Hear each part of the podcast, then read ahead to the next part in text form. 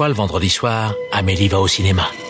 Encore Mais il vient deux fois par semaine maintenant, celui-là. Triste époque pour le cinéma. Vous trouvez ça normal Mais votre cinéma, votre cinéma, moi je trouve ça irrespirable Bah j'en connais un qui va bien rigoler en lisant ça. Eh Daniel, explique-moi, c'est quoi le plan là Je te demande pardon. Nous ne sommes responsables de rien, nous nous excusons d'avance. Bienvenue dans Pardon le cinéma, l'émission que vous pouvez écouter sans avoir besoin de passe sanitaire, ni même de faire un test PCR où ça vous chante. Bonsoir tout le monde, bonsoir. Bonsoir Simon, comment ça va? Ah mais j'étais pas obligé de faire un, un test pour euh, pour venir. Non Mais Pourquoi tu l'as fait Ah mais non pardon c'était de la cocaïne excuse-moi. Ah, ok, je me suis- d'accord. Je suis complètement trompé. Toi Sophie, comment tu vas Bonsoir. Eh ben, je suis de retour et je suis plus bronzée que vous. Euh, J'ai fait des vacances en Crète, euh, c'est super, bravo. Bonsoir Marc, comment ça va Donc là, faut pas faire le, faut pas faire de test. Est-ce qu'on peut enlever son masque? Oui, tu peux enlever ton masque Ah oui, Marc. c'est mieux, d'accord. Oui, non, ça, ça marche mieux, on t'entend mieux dans les micros. Dans cette émission- super drôle. Ouais, ouais, vraiment, ce soir Eh, c'est Pouette, pouette. le festival de l'humour. Petit blagueur. Euh, dans cette émission du gros blockbuster, puisqu'on parle du retour de la Suicide Squad, cette fois-ci dirigé par James Gunn, d'un film Disney maintes fois repoussé Jungle Cruise, ou encore de trafic de crack en Iran, putain, c'est le grand écart avec la loi de Téhéran. En bref, nous aborderons rapidement Mila ou encore le direct to VOD Chaos Walking avant de nous diriger vers le passé afin de parler d'un film de Tsui Hark, le festin chinois. Mais d'abord, il est l'heure des actus. La vache, encore ces stupides actualités. Je déteste les actualités. Au cinéma, c'est comme ça et pas autrement. Ha ha Qu'est-ce qu'on passe au cinéma? Je suis bon. Je demandais à la patronne. Comme d'habitude, nous démarrons ces actus en vous remerciant de nous suivre, que ce soit sur les réseaux sociaux avec le compte Twitter Pardon le cinéma où l'on parle de l'actu du podcast de cinéma en général, mais aussi sur les différentes plateformes de podcast où vous pouvez vous abonner pour ne rater aucun épisode ou bien même le noter sur iTunes avec une jolie critique. Je, je vais essayer de décomposer cette phrase. Allez vous abonner à notre compte Twitter, ça nous fait super plaisir. On a dépassé les 6000 abonnés, merci de nous suivre. Et puis même laisser des notes sur iTunes, ça nous fait toujours vraiment beaucoup de bien de vous lire. C'est toujours rigolo, même quand c'est méchant, ça nous fait rire. Si vous voulez soutenir l'émission, vous le savez, il existe la boutique Pardon le cinéma. Oui, une boutique, une boutique où vous pouvez retrouver des t-shirts, des sweats, des mugs et des stickers, ce qui nous permet ensuite de pouvoir acheter du glouglou, du miam miam, d'avoir quelques sous-sous dans notre poche. Il y a plein de motifs dessus. Je vous ai promis la semaine dernière que j'en mettrais des nouveaux, c'est toujours pas fait, mais je vais le faire. Je vous promets, ça va arriver. Est-ce qu'on peut avoir un motif passe sanitaire? Oh putain, oh là là là là là là, ça me va. Moi je veux On- bien qu'on en fasse un pas sanitaire. Pas sanitaire. Eh ben dis donc, Francis Lalanne veut l'acheter. Euh, si jamais vous en achetez justement, n'hésitez pas à nous partager les photos sur les réseaux sociaux, on sera un plaisir de les retweeter. Et pour ça, bah, rendez-vous sur la boutique Pardon le cinéma, le lien est en description de ce podcast, mais aussi sur notre compte Twitter. Pour commencer l'actualité, cela fait maintenant plus d'une semaine que le pass sanitaire justement s'applique aux lieux culturels, dont les salles de cinéma, et nous pouvons déjà en constater les premiers effets, comme une baisse drastique de la fréquentation, un overdéal encore plus bas que celui de la semaine dernière, malgré le gros catalogue américain proposé, ou encore un manque de réponse terrible de la part de la ministre de la Culture, qui a attendu plus d'une semaine avant de se dire que le secteur allait quand même besoin de bénéficier de quelques aides. Alors, certaines personnes tentent de relativiser les choses, hein, notamment en arguant que Camelot a quand même dépassé le million d'entrées, ou encore que le secteur art et essai est moins touché que les autres. Et que c'est pire en Corée du Nord. Oui, bah oui, c'est toujours pire ailleurs de toute manière. hein. Mais il n'empêche que certains distributeurs commencent euh, déjà à repousser leurs films. On parle déjà no- notamment de, de Candyman qui a été repoussé ou encore du dernier film des studios Ghibli. Au vu de ces premiers chiffres, justement, la question que je vous pose, c'est est-ce qu'on est des rabat-joie ou est-ce que vraiment ce qui est en train de se passer est grave ou même dangereux Euh, C'est pas grave, c'est pas dangereux, c'est catastrophique. Ah bah d'accord, ok. absolument. Les mots sont prononcés. c'est absolument catastrophique et ça l'est d'autant plus que on constate bien qu'il y a de la part des pouvoirs publics un mélange d'inconséquences, d'incurie, d'incompétence sans doute parce qu'ils n'ont pas tous les vices. Je veux dire, ils ne sont pas uniquement mal intentionnés, mais néanmoins, il y a bien une volonté quand même et qui est manifeste depuis le début de ce quinquennat. euh, de punir, de mépriser et oui, euh, d'afficher un dédain profond vis-à-vis de ce qui relève du culturel et notamment des, ressorts du collectif dans le corps social, dans la vie de la cité. Et ben effectivement, oui, la culture en France, elle a à voir avec ces ressorts-là. Donc, euh, donc oui, ça continue tout simplement. Hein, et c'est peut-être ça qui est le plus inquiétant, c'est-à-dire que que le cinéma vive de plein fouet ou, supporte très mal quelque chose comme le pass sanitaire, c'est pas surprenant en soi. Euh, et, ça ne veut pas dire pour autant qu'un pass sanitaire n'est pas une bonne chose. C'est ça que je veux dire. Hein. C'est pas une critique a, priori du pass sanitaire. En revanche, on voit bien que dans l'établissement de cette mesure, il y a en face un, un gouvernement, un État qui se moque éperdument, ou du moins euh, avec qui ne s'intéresse pas assez aux conséquences directes pour ce secteur, en témoignent ne serait-ce que les différences de, que les dates différées, euh, à savoir le fait que les établissements de, de culture ont été euh, d'abord impactés par le pass sanitaire qui ne touchera, euh, je crois, les bars et les restaurants que le 9 août. Oui, c'est ça. C'est- c'est la question justement à laquelle le gouvernement répond très très peu, c'est quand on leur dit pourquoi justement faire ce truc à deux vitesses là, parce qu'actuellement, bah, même dans une salle de, de, de cinéma euh, de 51 personnes, tu ne peux pas euh, rentrer sans avoir un pass sanitaire, alors que tu dois, il y a énormément de cinémas comme UGC, Pathé et tout, qui ont dit on garde le masque dans les salles, là où actuellement il y a des restaurants. euh, bah, par exemple, moi, je, je vais donner une adresse qui est très très bonne à Paris. Allez au Bouillon Chartier, ça coûte vraiment pas cher et c'est super. Sauf que c'est une grande salle de 100 personnes et c'est 100 personnes sans masque. Après, non, pour nuancer ce que tu dis, il y a quand même des salles, même si euh, c'était dans une sorte de zone, zone grise de la légalité, dans un truc qui est lui-même dans une zone grise. euh, bref, tout ça pour dire que par rapport à ce que tu disais sur le- les 51 entrées, il y a quand même énormément de salles qui divisent leur euh, établissement en deux, entre euh, une partie euh, des salles où ils mettent la jauge et une autre partie où ils ne mettent pas la jauge. Oui, mais le gouvernement a annoncé Et, qu'à et partir ça de disparaît, c'est ça que je voulais Voilà. dire, ça disparaîtra à partir du 9 août. Mais pour l'instant, il y a certaines salles, euh, et renseignez-vous dans, dans vos salles de quartier, plus vraisemblablement, ça sera vos salles de quartier, peut-être dans la grande distribution, enfin dans les grands circuits, j'en sais rien. Mais donc, par exemple, les salles 1 et 2, il y a, là où il y a des gros films, il y a passe sanitaire, et les salles 3 et 4, qui sont des salles, par exemple, de 100 places, et ben, il y a jauge à 50, et donc là, vous avez pas besoin. Oui, oui, mais tu sens que pour que le gouvernement fasse marche arrière sur ce truc-là, au bout d'une semaine d'utilisation du pass sanitaire et qu'il commence à dire non, cette notion de re- restreindre les salles et tout, on arrête immédiatement, tu sens limite que ils ont été pris de court en fait sur ce questionnement-là et que eux pensaient justement que les salles de cinéma allaient s'y plier. Et quand les salles de cinéma ont dit eh ben en fait on a trouvé une sorte de petit cheat code pour euh, vous emmerder ils ont dit non mais votre cheat code voilà vous avez bien rigolé on vous le fout au cul maintenant. Ouais, mais attends, puis surtout, ils ne feront pas marche arrière depuis 18 mois, et 18 mois que la culture est la cinquième roue du carrosse, ils n'ont jamais fait marche arrière, et ils n'ont jamais reconsidéré leur politique, je ne vois pas pourquoi ils commenceraient maintenant. Toujours dans l'actualité, enfin plus ou moins, c'est notre gros sujet d'actu du jour, il n'y aura pas d'actualité random. Nous voulions revenir sur une affaire qui s'est produite début juillet et dont nous avions besoin de prendre un peu de recul avant de nous exprimer dessus. Nous allons parler de la loupe. Fondé en mars 2020, ce groupe Facebook disposait de presque 16 000 membres et servait au partage illégal de films méconnus entre cinéphiles avertis et professionnels du milieu. Après un coup de projecteur donné à cette pratique, notamment via plusieurs articles de presse souvent élogieux d'ailleurs, le groupe a été fermé sans sommation à la mi-juillet. Et forcément, tout cela a fait énormément débat dans la communauté des fans d'œuvres obscures, parce qu'il y a deux camps qui s'opposent dans cette affaire. Le premier arguant bah, que tout cela permettait quand même de faire connaître des œuvres qui n'étaient pas disponibles sur le marché légal. L'autre camp répondant bah, que c'est pas avec ce genre de méthode qu'on arrivera à les vendre au format physique quand elles finiront par sortir chez des petits distributeurs. Et nous, dans tout ça, bah, quel est notre camp? Où est-ce qu'on se situe? En fait, y a-t-il même un camp bien défini à notre avis? Est-ce qu'au final, cette forme de téléchargement illégal, c'est être éthique? Je sais, Marc, que toi, tu avais très envie d'aborder ce sujet. Ouais, j'avais très envie. Je crois qu'on avait déjà parlé du piratage dans cette émission, mais je me Oui, rappelle. mais de manière plus générale, pas. Je me rappelle pas quand, mais on avait abordé l'éthique ou Voilà, et pas dans le cas d'œuvres qui ne sont pas exploitées ou dont les droits ne sont pas disponibles en France. Voilà. Alors sachant que ce que tu n'as pas précisé, mais ça, c'est parce que ça a été aussi assez peu rappelé dans les médias, c'est que dans les premiers temps de la loupe, ça a quand même été une relative zone de non-droit. Alors je dis ça, attention, préambule, j'ai été membre de la loupe, hein, donc je fais partie des 16 000. Euh, euh, Moi, j'ai jamais trouvé le groupe. Vraiment, c'est c'est vrai- c'est vraiment le mec qui dit il y avait des soirées super là-bas Ouais, et t'as jamais trouvé la sur porte. Facebook, t'as vu 2000 pages et t'as fait putain, c'est que des trucs d'apothicaire, je comprends pas. Oui, c'est ça, je comprenais pas. Je Et trouvais ça euh, donc oui, c'est un groupe fermé sur invitation, etc. Et, et donc voilà. Donc ce qu'il faut quand même savoir, c'est que dans un premier temps, avant qu'il y ait une charte qui disait qu'en effet, les films que tu partages, c'est des films qui ne sont pas édités en France, pas distribués, pas d'OVOD, etc. Il y a quand même eu une première période déjà de d'échanges je très libres. Oui, mais après ça, de toute manière, ça existe déjà sur Facebook depuis des années, des groupes Facebook fermés où des gens se passent des liens de téléchargement de films Oui, illégaux. non mais, mais ça existe depuis bien avant Facebook, depuis le, euh, de Bah, des blogs et le- tout, des les- choses les comme ça, forums hein. de piratage, etc. La loupe n'a pas inventé le, le piratage. Par contre, là où ça change, c'est que c'est un groupe qui est donc bon, qui possède quand même un certain nombre de membres, qui est sur quand même un truc très précis. On est quand même sur le cœur de la cinéphilie où il y a le cœur des cinéphiles. Et en effet, il y a plein de choses qui se sont passées et plein d'œuvres qui sont passées sur ce groupe qui qui sont méconnues, peu connues, inconnues, déterrées, oubliées, qui sont parfois jamais, alors parfois amenées à être éditées dans très longtemps, parfois être jamais éditées. Et donc là, les questions se posent en effet.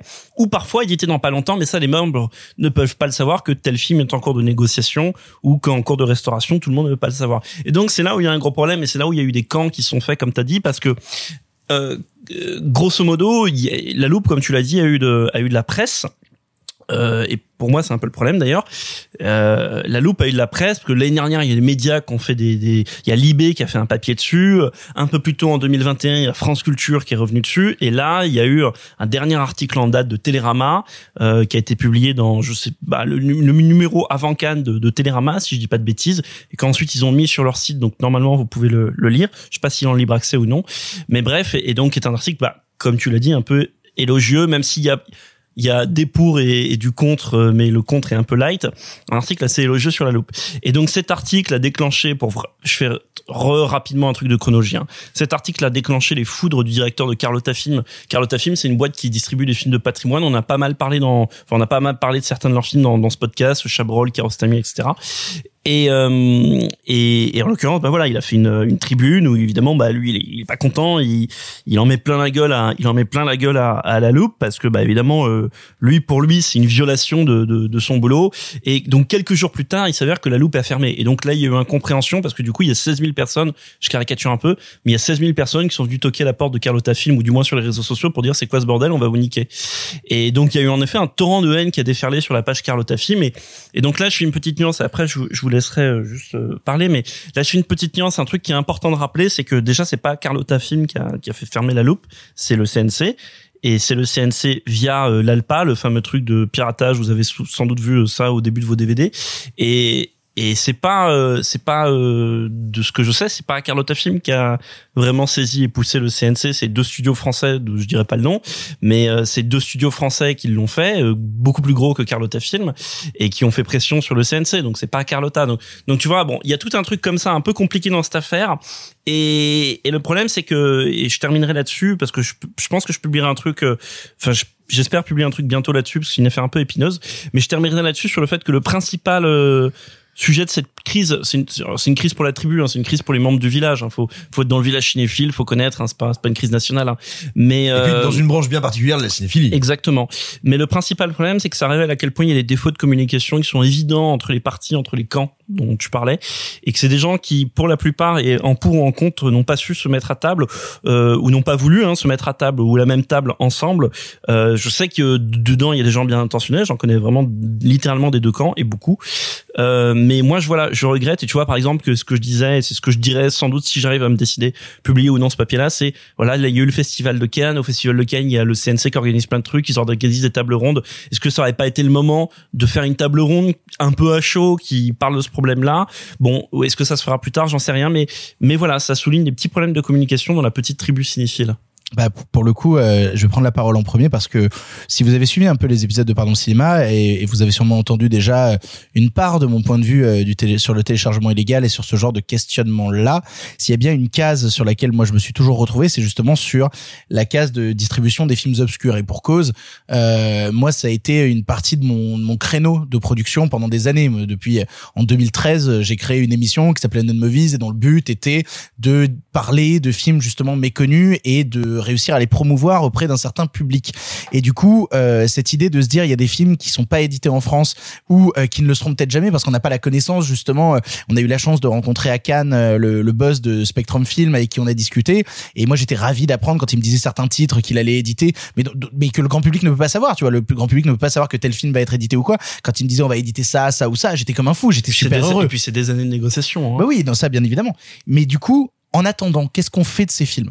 Qu'est-ce qu'on fait de ces films Et moi, personnellement, je suis du parti pris. J'ai, je donnerai jamais les noms ici, mais j'ai grandi avec des des blogs, des choses comme ça, où les mecs mettaient à disposition justement ces films obscurs, des films japonais, des films coréens, des films même de cinéma qu'on retrouve très très peu dans nos salles, du cinéma africain, du cinéma d'Amérique du Sud, des choses comme ça, de cinéastes dont j'aurais peut-être jamais entendu parler si les sites en question me les avaient pas mis en avant, et des films qui bah, que j'ai eu l'occasion du coup de télécharger dans des conditions en 2013-2014 et qui ne sont toujours pas édités aujourd'hui. Et, en fait, la réponse en face de dire oui, mais en attendant, c'est quand même illégal. Oui, mais ces films n'existent pas sur notre territoire. Ils n'existent pas et n'existeront peut-être jamais. ils n'existent pas à un moment T. Oui, Il- mais, il- mais- il existe- mais- mais là pour le coup, je te parle de films par exemple, je donnerai pas les noms de certains films. Il y a des films que j'ai découverts via ce système-là en 2014. On est sept ans après, ces films-là n'existent toujours pas. Je suis désolé, mais voilà. Donc du coup, qu'on vienne, qu'on vienne essayer de pointer du doigt individuellement des gens qui ont téléchargé ces films-là, peut-être en 2014-2015, au-delà même de l'aspect de la loupe, qu'on essaie de les pointer du doigt eux. Je trouve ça un peu dégueulasse en mode, bah non, attends encore dix ans, peut-être qu'un jour il sera édité. Non, j'ai envie de voir, j'ai envie de voir ce film en fait. Sauf que, me semble-t-il, c'est pas exactement le, le, le désaccord, euh, c'est pas tout à fait la nature du, du problème. Ce qui est dit, c'est cette pratique même nous rend les choses encore plus difficiles, repousse encore la possibilité éventuellement d'éditer parce que nous avons déjà un public de niche et un public de niche qui s'assèche, qui s'assèche d'autant plus qu'il se trouve à un mode parallèle de, de partage. Pas du tout d'accord. Un mode, Ah bah, euh, te coupe, je te coupe une minute, Simon. Un mode parallèle de partage facile. C'est ça aussi la différence, c'est que parfois pirater, pirater des, aller chercher des trucs euh, inconnus, c'est pas facile Ah bah, à je, trouver. je suis le premier à, à- vous raconter des fois, genre, j'ai dû fouiller pendant trois heures sur un site russe pour trouver cette œuvre estonienne. La, la, la loupe, comme t'as 16 000 disques durs, pour caricaturer que t'as 16 000 disques durs qui sont ouverts dessus, bah, comment ça fonctionnait? Il y a quelqu'un qui demandait est-ce que vous avez tel film? Et dans les dans les l'heure qui suivait, il y avait un WeTransfer qui tombait. Donc c'est là il y a un truc de facilité Oui. et ouvert quand même à- et sur Facebook Oui, en oui, plus. mais justement, Attends, non mais vous dites, vous posez cette question du public de niche, ce public de niche en question qui sont des cinéphiles très vénères et qui sont justement euh, parfois des professionnels du milieu parce que notamment le mec avec un des co-créateurs de la loupe, c'est quand même un type qui dans la vraie vie est réalisateur-monteur, donc des gens qui sont ah, qui sont euh, en fait au fait, tu vois, de, de ces questionnements-là sur le téléchargement et sur euh, le partage des œuvres, c'est les premiers à acheter. Si ces cinéphiles-là, genre quand Non, on parle ça, du c'est grand une public, magique. Ça, une pensée non, magique. non, c'est pas vrai. Quand tu parles de cinéphiles purs, c'est les premiers justement. Ceux qui vont rechercher des œuvres ouzbek sur des pages comme La Loupe, c'est les premiers à avoir chez eux des collections qui sont allés dropper chez Arrowfilm, qui sont allés que, parce que dropper dans les partout 16 000 ailleurs. membres, euh, statistiquement, t'as obligé obligatoirement des gens comme toi et moi dedans. La preuve, il y avait littéralement moi dedans. Maintenant, Oui, toi, mais- toi mais qui as on- rencontré, mais- toi qui as rencontré, toi et moi. mais toi on- qui as rencontré Monsieur Spectrum Film à Cannes, Oui. Monsieur Antoine Guérin, qui est super, s'il nous écoute. Mais je suis le premier à acheter des trucs chez Mais c'est Spectrum. marrant, il y a 16 000 membres. C'est marrant, il y a 16 000 membres sur la groupe et, et Spectrum Film, il fait pas des tirages à 16 000. Il tire Bah pas voilà, ses Blu-ray à c'est la 16 000. réponse. Oui, mais parce que d'un autre côté, il y a 16 000 membres sur la loupe, t'as pas les 16 000 qui vont télécharger le même film et le même fichier. Il y a aussi tout ah le monde qui a des zones d'intérêt différentes. même 3000, même, Même, 3000 hein. C'est- Donc non, là vraiment ce que tu dis, ce fameux argument du les plus gros téléchargeurs sont euh, les plus gros acheteurs. Non seulement il est invérifiable, c'est de la pensée magique et c'est faux. C'est la même chose que le ruissellement en économie. C'est de la pure pensée magique. Il y a bien sûr des téléchargeurs qui sont d'énormes acheteurs. Évidemment. Bah regarde autour de toi. hein. Ah bah écoute, ouais, mais le problème c'est qu'on n'est pas 16 000, mon chat. Donc je, je voilà, c'est purement de la pensée magique faite pour se rassurer. Et encore une fois, c'est pas une question de bien, de mal, de pointer les gens du doigt. Enfin vraiment, tu vois, je suis pas en train de dire les membres de la loupe sont d'affreuses personnes qui scient la branche sur laquelle ils sont assises. Non, moi ce qui m'intéresserait plus, parce que en réalité, ce que je pense aussi, c'est qu'on parle à un tel niveau de spécialisation et de niche que il, il serait très très absurde et malvenu, en bien ou en mal, hein, d'en tirer des conclusions systémiques. En revanche, ce qui est quand même super intéressant d'un point de vue un peu plus, euh, je sais pas, philosophie du médium, ça nous dit aussi quelque chose de ce qu'est la nature du médium Internet. hein. on a tendance à dire euh, le médium c'est le message. Bah, ce que ça nous apprend, c'est que, ce que ça nous rappelle plutôt, c'est que foncièrement, Internet, qui est un moyen de communication et de transmission par paquet, horizontal, c'est dans son ADN, c'est dans sa fonction que de permettre la quasi-instantanéité du partage. Et que donc, euh, je suis pas en train de dire le piratage est consubstantiel à Internet, mais cette forme de partage instantané, et c'est intéressant, c'est un- une potentialité énorme pour nous tous, c'est consubstantiel d'Internet. Donc la question, c'est pas tant comment est-ce qu'on va, c'est pas seulement comment est-ce qu'on légifère le piratage, c'est pas seulement qu'est-ce que serait qu'un partage euh, paralégal et éthique, ce sont des questions, mais je crois que moi ce qui m'intéresse encore plus, c'est comment est-ce qu'on fait pour faire rentrer cette incroyable potentiel de communication et d'immédiateté, comment est-ce qu'on fait pour le faire rentrer dans un cercle vertueux pour nous tous en fait? Oui, mais alors moi la question que je vous pose derrière, c'est qu'est-ce qu'on fait de ces films qui ne sont pas disponibles? Qu'est-ce qu'on en fait? Ça veut dire que vu qu'ils ne sont pas disponibles sur le marché légal et qu'ils ne sont pas disponibles depuis des années sur le marché légal, nous avons interdiction de trouver des moyens alternatifs pour aller Alors, voir. Je me pose une question et euh, j'ai pas en fait un avis extrêmement euh, poussé là-dessus, euh, sachant que j'ai un rapport au téléchargement qui est un petit peu celui-là, c'est-à-dire que je veux, s'il y a vraiment un film que j'ai très très très envie de voir et que j'ai du mal à trouver, je vais le télécharger. Mais ça m'arrive de moins en moins, notamment à cause de, de fouiller dans des plateformes et notamment grâce à Just Watch. Et en fait, il y a de plus en plus de petits films absurdes que je trouve euh, au fin fond de Mubi ou au fin fond euh, d'Amazon Prime. Et en fait, c'est, enfin, moi j'ai j'ai remarqué, et c'est peut-être bête, hein, que depuis euh, que j'utilise Just Watch à peu près tous les jours, il y a très très très très peu de films que je trouve plus en, en, en soit en location légale parce que je fais partie des personnes qui louent les films sur euh, Apple par exemple ou quoi que ce soit. Mais euh, dans, dans des fonds de catalogue est-ce que euh, depuis l'arrivée de, de la multiplicité des, des plateformes est-ce que c'est pas plus facile de trouver les films aussi? C'est une vraie euh, question non, et j'ai si, pas d'avis si, de si, jugement. c'est certain, mais comme le disait Marc, au bout d'un moment, la loupe avait instauré justement euh, un système de charte plus ou moins éthique pour dire que les films qui devaient être partagés dessus étaient des films qui n'étaient pas disponibles sur le marché légal, donc que ce soit format physique ou format VOD. Du coup, pour ces films-là, qu'est-ce qu'on en fait Vous voyez, je, vais vous donner un exemple. Euh, très récemment, je me suis renseigné parce que j'écrivais un truc dessus. Je me suis très renseigné sur un film qui m'intéressait beaucoup de science-fiction français des années 80 qui s'appelle Demain les mômes, un film avec euh, Nils Arestrup qui m'intéressait à mort. Le principe m'intéressait à mort. Le film sorti en 81 a eu une édition VHS à l'époque et a disparu dans les limbes, si bien que aujourd'hui tout ce qu'il existe de ce film est un VHS rip dégueulasse de 91 et n'a jamais été édité depuis 30 ans. Est-ce que du coup, ça fait de moi un dangereux criminel que d'avoir cherché à récupérer ce euh, VHS à un c'est- pas la question. En plus, tu mélanges des trucs parce que de un, tu mélanges pirater euh, toi personnellement en tant qu'individu et ensuite être dans une logique de groupe. C'est pas du tout pareil. Toi, tu l'as piraté, tu l'as regardé. Euh, fin, fin de l'histoire. C'est un super film en plus. Non mais non mais éditez-le. Fin, fin de l'histoire. Éditez-le, je vais- l'histoire. je vais acheter le Blu-ray. Et il y a un autre truc. Il y a un autre truc qui est, qui est, qui est- et là, euh, c'est pas une réflexion qui vient de moi. Je la dois, je la dois à un ami euh, distributeur, mais qui m'a, je sais pas s'il a raison, mais euh, mais en tout cas, ça m'a fait réfléchir un peu. De ce truc qui est de notre sans doute de notre génération parce que l'internet parce que tout ça parce que ce qu'a dit Simon sur le partage piratage bref qui est de vouloir absolument tout tout de suite parce que tu ne l'as pas. Tu veux le voir et t'es prêt à mal le voir à mal le consommer. J'ai employé le gros mot. Quoi qu'il arrive quitte d'ailleurs à faire du mal à des artisans qui travaillent mieux mais plus lentement et ce qu'en fait est une logique finalement profondément néolibérale? C'est-à-dire que tu le veux tout de suite pour toi quoi qu'il en coûte et que t'es prêt à faire n'importe quoi pour l'avoir parce que tu ne peux pas patienter c'est un peu facile de penser ça. Je dis pas que c'est. Je trouve ça un peu, ah, vraiment très facile et très réducteur comme C'est pas que c'est pensée. une question de traducteur, c'est qu'il y a un truc, il y a un truc pas loin d'être faux là-dedans. Et que tu vois, moi je comprends ton besoin d'avoir euh, euh, voulu voir le film. Euh, moi, je me pose la question sur des, tu vois, par exemple, je, je vais te citer un autre exemple. Il y a un film français des années 20 que j'ai très envie de voir depuis longtemps. Ça s'appelle La merveilleuse vie de Jeanne d'Arc.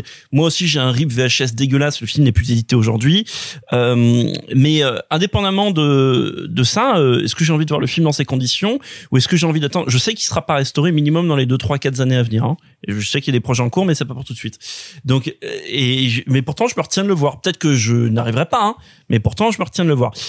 Donc ce point-là, le deuxième point c'est que pirater c'est pas forcément enfin c'est partagé, mais ensuite c'est pas forcément repartagé une nouvelle fois sur un groupe où il y a où il y a tout 16 000 mem- membres, etc. Et que le troisième point, après j'arrête là-dessus, c'est que le principal problème est de la loupe, en fait, je pense que ce qu'il y a eu, c'est la publicité qui est autour de la loupe. Et c'est que la loupe aurait dû rester. C'est là où c'est un gros problème, c'est qu'il y a un truc, je pense qu'il y, y a un péché d'orgueil quelque part là-dedans, dans- d'orgueil cinéphile. C'est que la loupe aurait dû rester. Alors, il y en a certains qui pensent que ça aurait dû être un truc éphémère lié au confinement, hein, parce que c'est vraiment à la base, c'était les cinémas sont fermés, on, on se fait plaisir. Ça a été créé en mars 2020 justement. Et tu vois, Et ce puis que t'es- c'est ce que pas le en premier train- groupe Facebook comme ça. Il y en a eu un autre avant qui était la, la c'est quoi C'est la caverne des introuvables, la caverne. Ah, oui, oui, non, mais non, ça, non, non, totalement. Mais tu vois ce que tu es en train de dire, Marc, c'est un truc sur lequel je te rejoins à mort. C'est-à-dire cette idée-là de, pour moi, le vrai problème de la loupe, c'est que t'es des mecs qui soient dans une volonté justement de dénicher ces œuvres-là et donc de passer par un système qui est profondément illégal et qu'il y ait des journaux qui se pensent assez malins derrière pour aller faire des articles pour euh, les encenser et dire oh c'est vraiment Bah, formidable bah, que vous êtes en bah, train de faire. bah, parce qu'ensuite, quand- quand tu lis- quand tu lis- c'est pas bah- formidable de, de se retrouver face à un mur qui est un blocage du Quand- système quand- de films pas édités. C'est pas formidable Non, mais ils en parlent et en vrai si vous allez voir les médias euh, dans les médias notamment Franck Beauvais le réalisateur dont tu parlais tout à l'heure il en parle très bien il en parle très bien je suis pas d'accord avec lui surtout mais il en parle très bien Euh, t'as ce côté Robin des Bois la cinéphile et machin bon mais Maintenant, le problème, c'est que ça, c'est cette publicité que, pour moi, et ça, c'est mon avis perso, euh, la loupe, ça aurait dû être un peu comme le Fight Club. Ces règles numéro un, on parle pas du Fight Club. Il y a eu, euh, et il y avait, et du coup, il y avait, qu'est-ce qui se passait, c'est que il y avait du coup cette forme de tolérance parce qu'on n'en parlait pas trop de la part des pros en mode ok, ça existe, j'en connais très bien. T'en connais aussi, tu vois le le mec de Potemkin, Nils par exemple, il connaissait très bien la loupe. Il y avait quand même cette forme de tolérance dessus. C'est un peu grâce à lui. Je note. il y a eu un, Non, non, mais c'est un peu grâce à lui parce qu'il te le dira. C'est un Non, peu grâce à lui. c'est- C'est un peu grâce à lui qu'il y a eu la charte. Et le problème, c'est que voilà, t'as eu l'article de Télérama, qui en plus, voilà, Télérama, c'est pas rien, hein, euh, qui est euh, C'est le l'hebdo qui arrive, média culturel en France. qui arrive littéralement bien après la bataille. C'est parce que l'article de Libé, par exemple, c'était juillet 2020, on était dans une forme de continuité. Là, on est bien après la bataille. C'est pour et l'article, je trouve en plus pas très intéressant. Et du coup, c'est ça le problème, c'est que c'est tout de suite, il y a, il y a, il y a ce, ben voilà, a ce baiser de la mort qui est donné, alors involontairement, hein, attention, j'accuse pas Télérama, mais il y a le baiser de la mort qui a été donné par l'article de Télérama. Et, et, et ça, c'est un problème, alors que voilà, il y aurait pu avoir euh, ce truc tapis dans l'ombre, en fait. Après, moi, je suis plutôt d'accord avec Victor sur. euh, je trouve qu'il y a rien de plus triste qu'une œuvre qui meurt et qui ne qui, qui ne perdure jamais. Et, et même s'il y a un, un rip un peu dégueulasse, le fait qu'une œuvre puisse complètement disparaître, ça me fait vraiment vraiment de la peine. Ah, moi, et je me me demande hein. et je me demande à quel point, en fait, il y a des films qui ne mériteraient je mets des gros guillemets, mériteraient pas d'être édités parce que ce serait à perte pour tout le monde. C'est-à-dire qu'il y a vraiment deux, deux, Mais, mais, Genre- bien sûr, mais ensuite, c'est une question d'économie, c'est juste que, et que Mais- ça met du temps.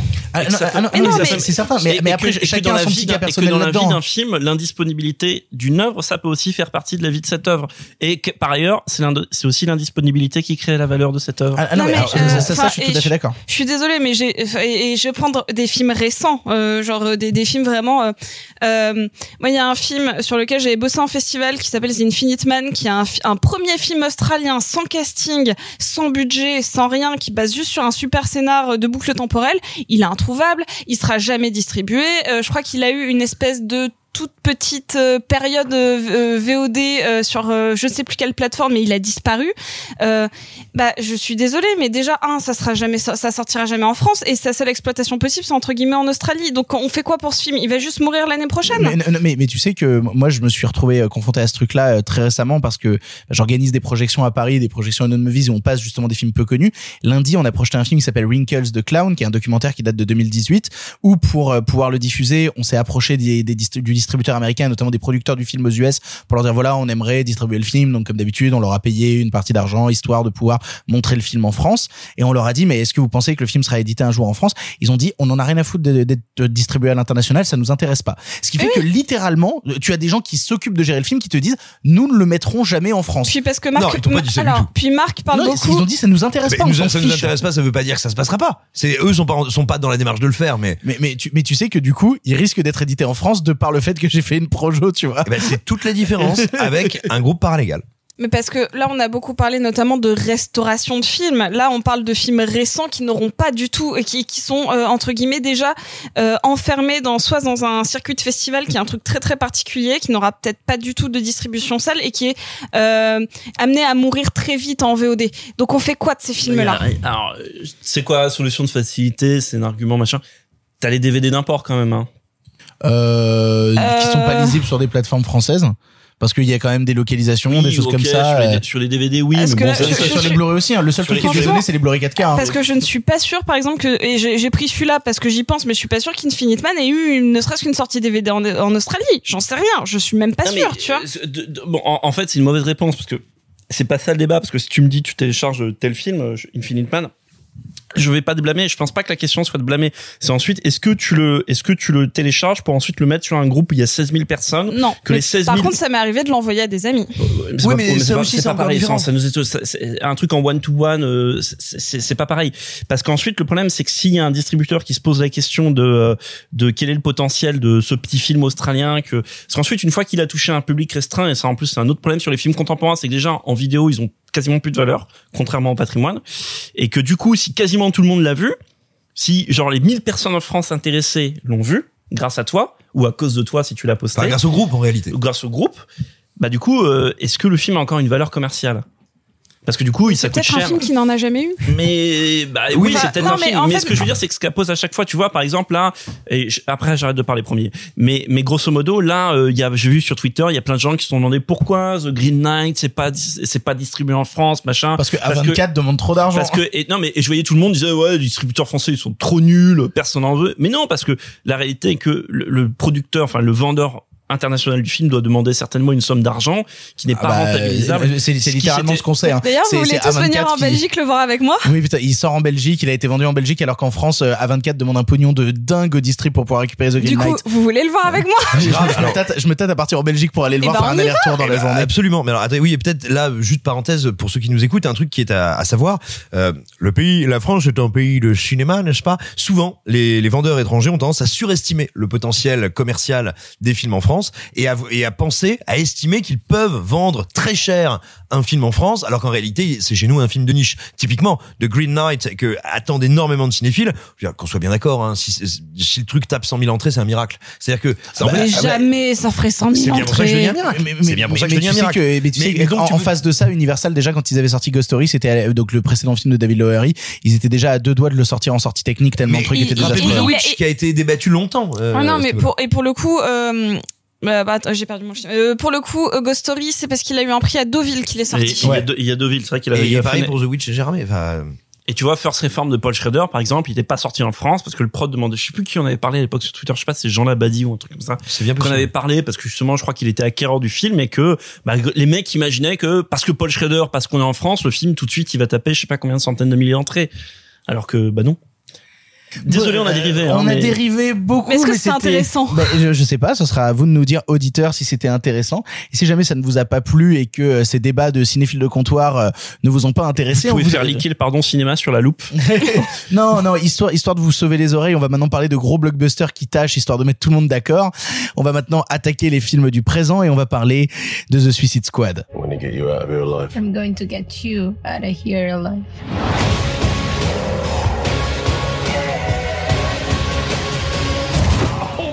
God, we've got a freaking kaiju up in this shit! Uh-huh. We love the rain. It's like angels are splooching all over us. The Suicide Squad est la nouvelle réalisation de James Gunn après son passage dans le MCU avec les Gardiens de la Galaxie 1 et 2. Engagé pour sauver l'honneur après le désastreux film de David Ayer, on y retrouve une nouvelle fois une bande de prisonniers super vilains engagés sous la contrainte pour réaliser une mission impossible, cette fois-ci déjouer les plans d'un gouvernement militariste sur une île d'Amérique du Sud à base d'expériences interdites et d'étoiles de mer géantes. On a tous vu le film ici et c'est Simon qui commence. Simon, qu'est-ce que tu as pensé de ce merveilleux de ce film, de pardon, de de, de The Suicide Squad Qu'est-ce que t'en as pensé? Bah, quelle très bonne surprise. Moi, je, je partais pas perdant, mais je partais, on va dire, sans, sans grands espoirs, parce que James Gunn est quelqu'un qui, pour moi, est infiniment sympathique, dont je, le, je trouve le parcours très marrant. Il a commencé chez Trauma. Il a notamment été le scénariste de Troméo et Juliette. Grand, grand, grand film, grand n'importe quoi. Il a été scénariste du film live action Scooby-Doo. Absolument. Il a également été Le 2. Et non, du 1 et du 2. Et il a également été scénariste non crédité euh, d'un d'un des meilleurs, sinon le meilleur film de Zack Snyder, à savoir L'Armée des Morts. Euh, il a Ah eu oui, une carrière vrai. de scénariste un peu, un peu assez, assez intéressante, un peu marrante, un peu en sous-marin. Euh, comme réalisateur, on lui doit notamment Super et Horribilis, qui moi sont des films Dont, que je trouve dont- dont on a parlé dans l'émission Horribilis. hein. oui, moi que je, je Merci trouve Sophie. imparfait, mais que j'aime beaucoup, que j'aime vraiment de tout mon cœur. Euh, ces Gardiens de la Galaxie. Le premier me- m'en touche une sans faire bouger l'autre et je trouve le second très touchant. Mais en revanche, comme metteur en scène, comme filmeur, j'ai jamais trouvé que ça me fascinait. J'aime ses projets, j'aime leur direction artistique, j'aime notamment leur écriture. Mais voilà, jamais je me suis dit genre, oh, j'aime bien cette, j'aime bien cette scénographie, j'aime bien cette dramaturgie, j'aime bien ce plan. Et bah là, quelle surprise. Il faut savoir que quand il arrive sur The Suicide Squad, il vient de se faire virer de chez Disney euh, suite à une espèce de, de, de polémique twitteresque montée par l'alt-right américaine. Et, donc il arrive, je pense, un peu défait, un peu en colère, un peu énervé, lui revendiquer d'avoir obtenu une carte blanche de, de la part de Warner. Je ne sais pas si c'était une carte blanche ou juste une carte euh, très très claire, mais en tout cas il s'est fait plaisir et c'est un vrai film de sale gosse, de gamins énervés, mais qui a envie de s'amuser, de jubiler, sans jamais euh, utiliser l'humour comme un espèce de truc euh, pour pour déminer l'action, pour déminer sa dramaturgie. Il pousse les les potards de son écriture, de ce qu'il aime faire en termes de structure, en termes d'organisation, et notamment parce que c'est là qu'il est le plus brillant en termes de caractérisation des personnages extrêmement loin. Je trouve que c'est d'une très grande finesse à ce niveau-là. Mais en plus de ça, bah, il se passe quand même quelque chose. C'est que moi, c'est la première fois que je prends plaisir à regarder un film de James Gunn. Et quel plaisir Il y a un travail sur la T'as photo. jamais pris du plaisir à mater les Gardiens de la Galaxie? Non, j'ai visuellement à regarder. Ah, Il y a- il y, a, il y a très rarement des plans où je me suis dit, oh ouais, merde, j'ai- j'aime comment c'est construit, j'aime ce découpage, je trouve que c'est très malin. Et bah là, je veux dire, dès l'intro, il y a des plans qui me titillent l'œil, il y a des une manière de travailler le mouvement, de travailler le groupe, de véritablement, encore une fois, de se poser la question de comment je fais un film choral qui revient régulièrement à l'individu- à l'individualité. Et, et en fait, il se pose une question, alors qui est vraiment pas une question très euh, novatrice, nouvelle, fascinante de cinéma. Hein, c'est euh, j'ai des personnages qui sont euh, des marginaux, qui sont des gens bah, qui ne sont pas d'habitude dans le cadre. Comment je fais pour les ramener au centre? Et qu'est-ce qui peut eux les motiver à certes ne pas cesser d'être des salopards, d'être des méchants, parce que c'est ça aussi l'incroyable progression par rapport au précédent film, c'est que c'est pas euh, un film qui nous dit on va raconter l'histoire de méchants, mais comme je voudrais être un film grand public, en fait c'est des gentils. Non, ce sont d'atroces salopards dont on va interroger bah, ces salopards-là, qu'est-ce qui les fait néanmoins vibrer et quels sont leurs enjeux et leurs conflits.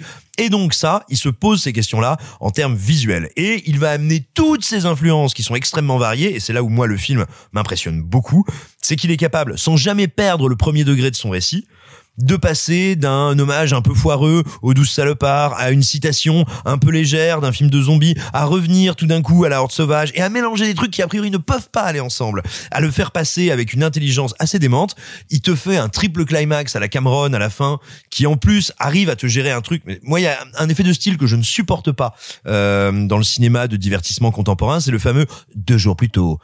Trois minutes plus tôt. Un truc qu'a beaucoup fait Gigi Abrams à la télé que je, mais moi vraiment, c'est un truc qui me sort par les yeux. Je trouve que c'est une espèce de, de mélange de coquetterie et de facilité. C'est une manière d'être faussement sophistiqué quand on sait pas comment raconter son histoire. Lui arrive à le faire avec une malice et, et un plaisir, moi, qui, qui me sont euh, extrêmement communicatif, extrêmement vite. Et là où je trouve qu'il est très fort, toujours encore une fois, euh, je sais pas du tout si c'est euh, parce qu'il faut savoir qu'actuellement dans les blockbusters super-héroïques que vous voyez, il est rarissime que les metteurs en scène fassent les scènes d'action.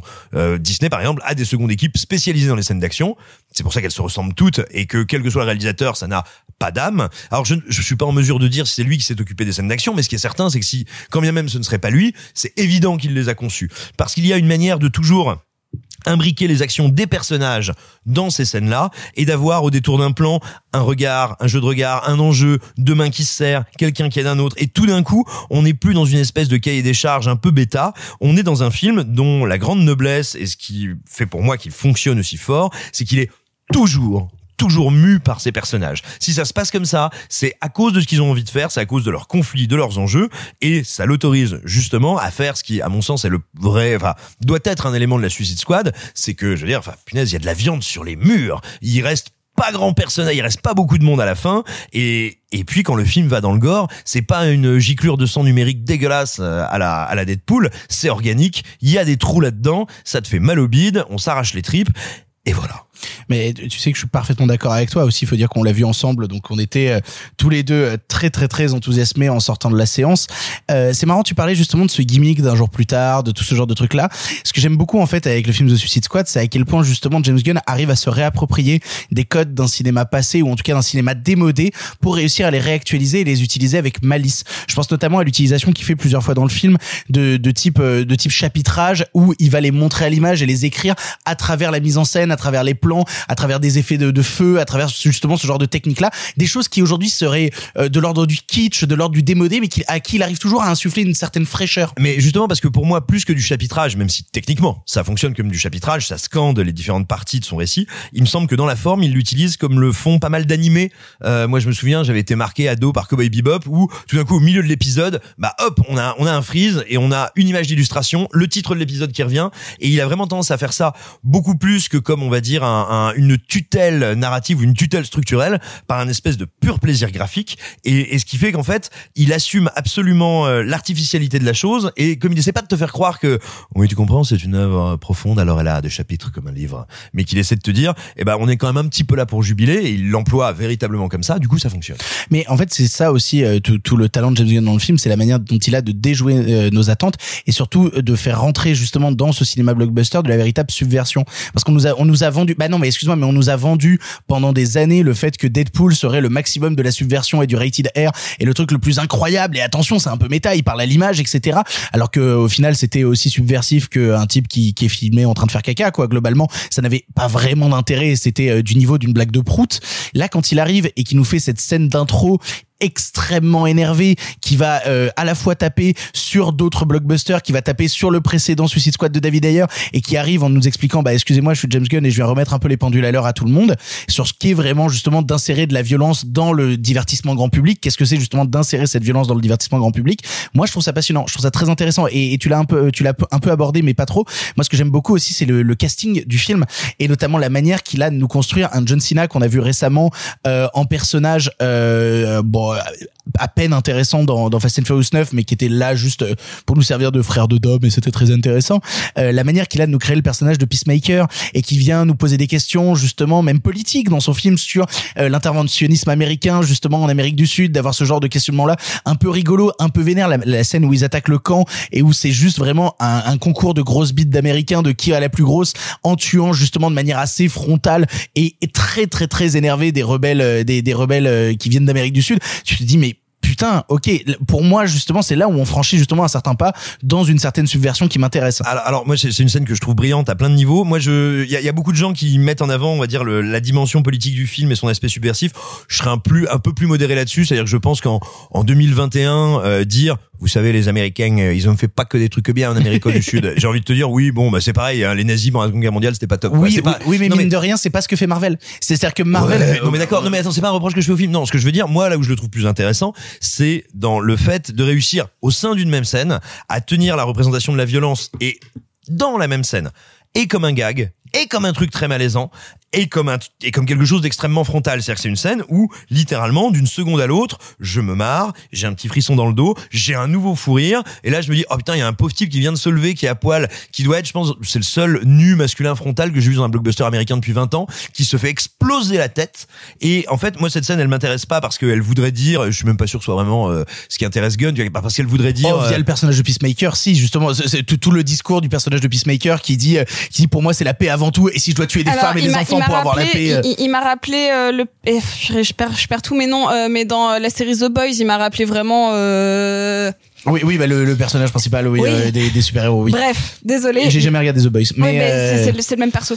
mais mais pour le coup voilà moi ça me passionne et puis surtout ce pêle-mêle de références après nous permet à James Gunn en quelque sorte pour moi de faire une sorte de film somme parce que quand il revient citer à la fin du cinéma qu'on dirait tiré d'Horribilis et même moi ce qui m'a fasciné il y a des plans à la fin qui m'ont rappelé mais je pense qu'il a ces références là il y a vraiment un plan pour moi c'est House of the Dead euh, House of the Dead 3 c'est vraiment ce jeu là quoi Oui, et puis t'as, t'as, t'as tout un, tout un cinéma euh, nippon complètement taré. Moi, je Ah pense bah, à Driver, il- alors il- que tu il- as ces il aime humains les hein. Il aime les kaijus, ça, Ouais, c'est sûr, Les hein. kaijus, et voilà, et tout cinéma un peu barré. Et en même temps, il te met ça en scène. T'as l'impression d'être dans un espèce de, de film de barbouze qui se passe à l'aube avec une, une lumière qui est à la fois un peu surex, un peu crue et où il garde énormément de texture. Enfin, vraiment, moi, je trouve que le film visuellement est splendide. En, en fait, ce qui est bien, c'est que c'est un film qui assume ses partis pris et qui à aucun moment les renie.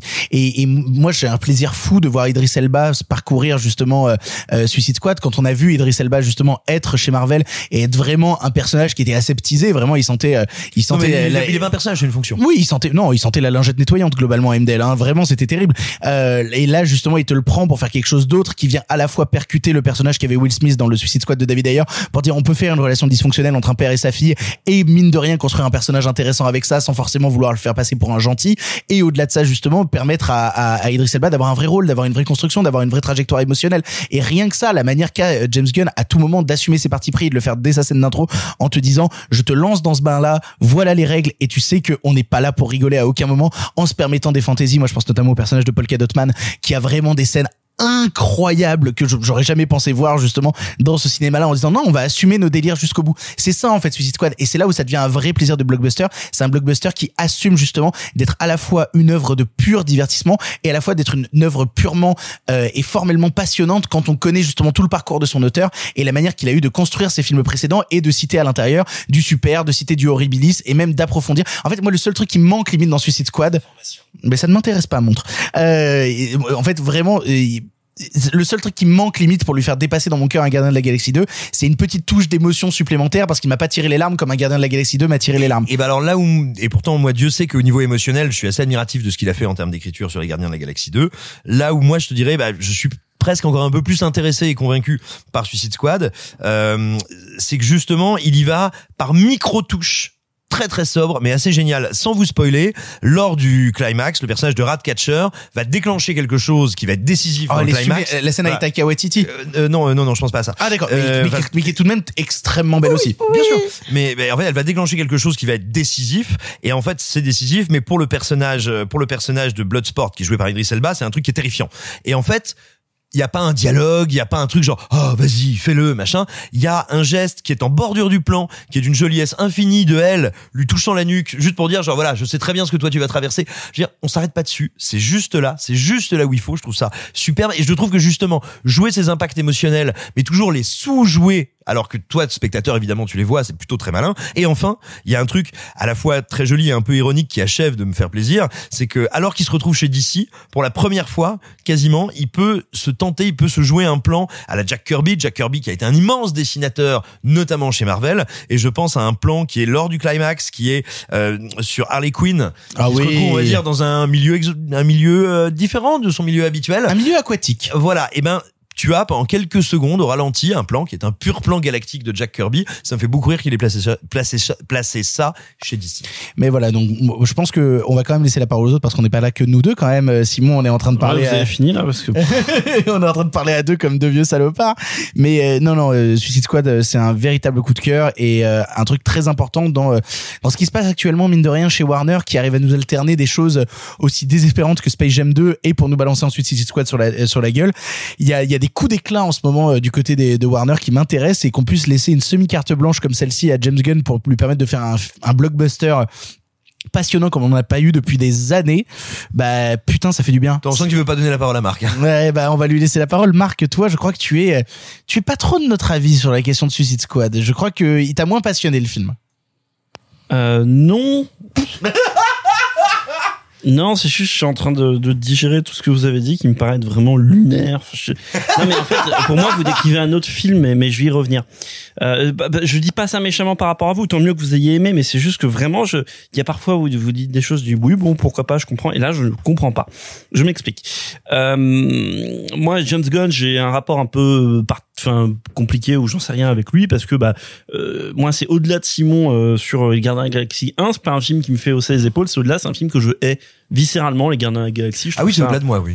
c'est pardon? Je dis oui, oui, non, c'est un film que je hais, c'est un film qui me met en colère. Euh, de, dans justement sa coolitude, sa notion de la subversion que je trouve odieuse. Et, euh, et, et vient les Gardiens de la Galaxie 2, qui est un film que j'aime bien et exactement pour les mêmes raisons de Simon, parce qu'il y y a une sorte de, de truc existentiel qui me touche beaucoup dedans. Et passer les 30 premières minutes qui sont atroces, je trouve le film assez euh, assez intéressant et assez beau. Et je pensais euh, retrouver ça un peu devant Suicide Squad parce que je trouve le le début assez atroce. En fait, je un très rapidement dans ce film.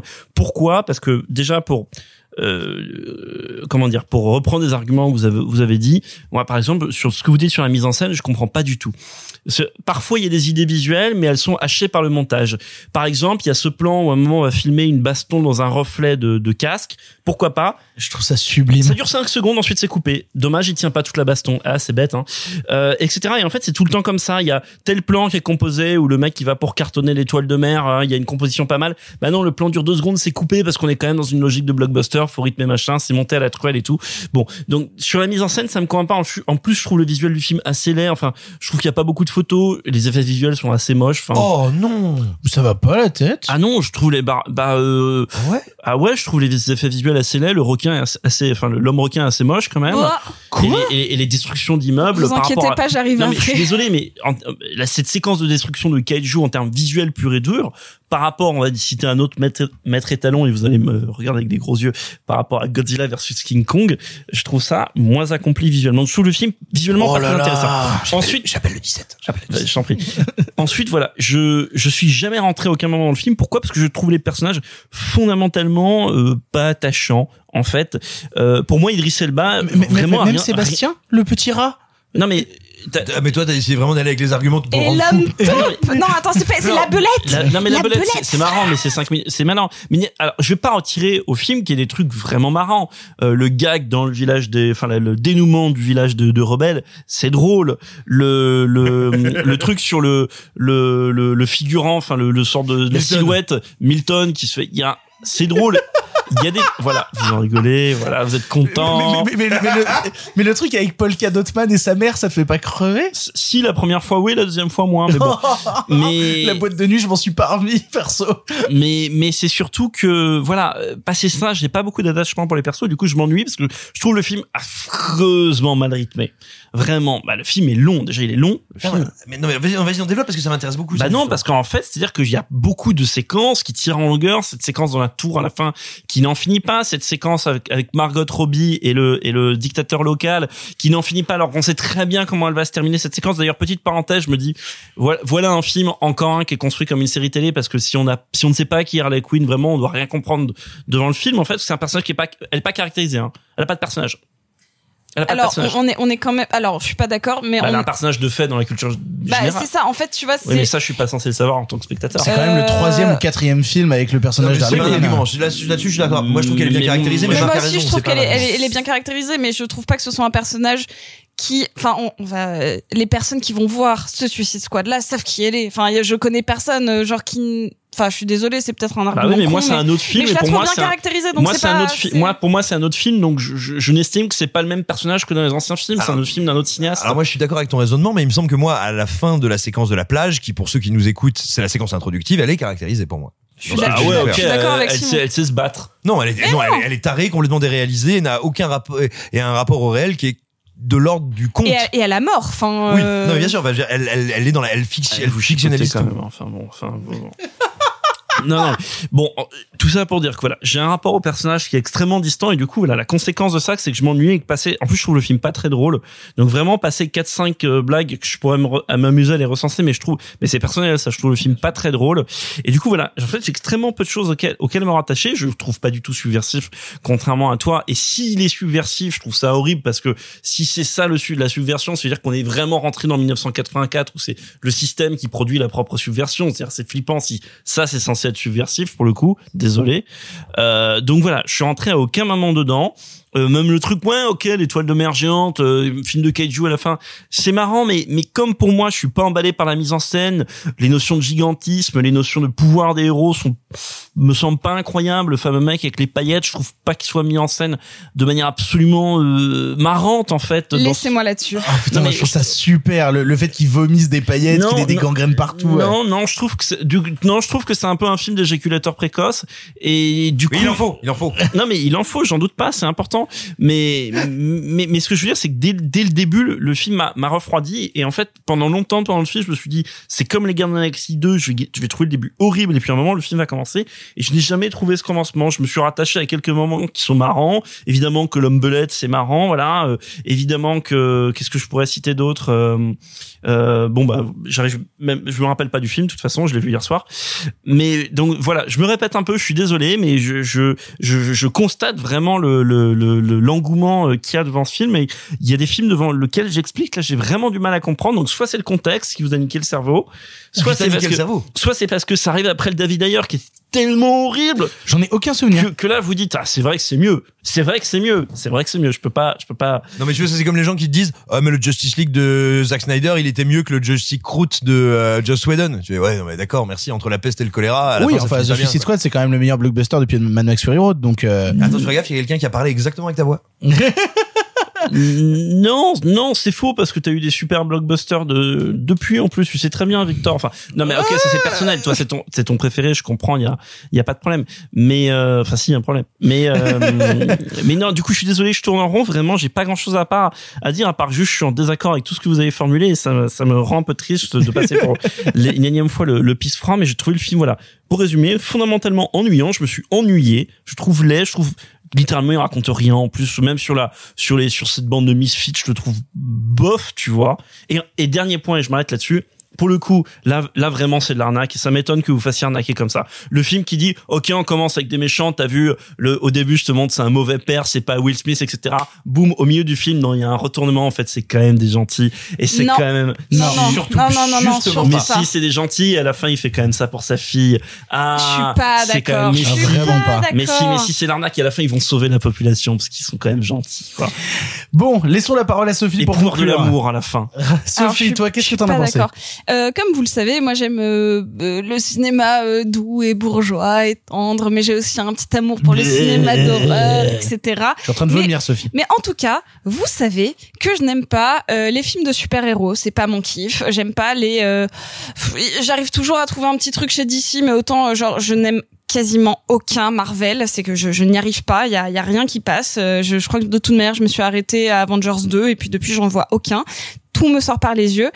Et là, en fait, j'ai jamais été aussi contente de faire un petit forcing pour qu'on parle d'Horribilis il y a quelques semaines pour parler de ce truc très important qui est ça donne quoi un réalisateur d'horreur qui fait des blockbusters après ou en tout cas qui est appelé par des studios Et qui peut le faire. et qui, et qui peut le faire. Euh, donc euh, c'est vrai qu'on avait parlé euh, notamment de Peter Jackson, même si c'était un projet euh, entre guillemets différent. On avait parlé de Sam Raimi, enfin voilà.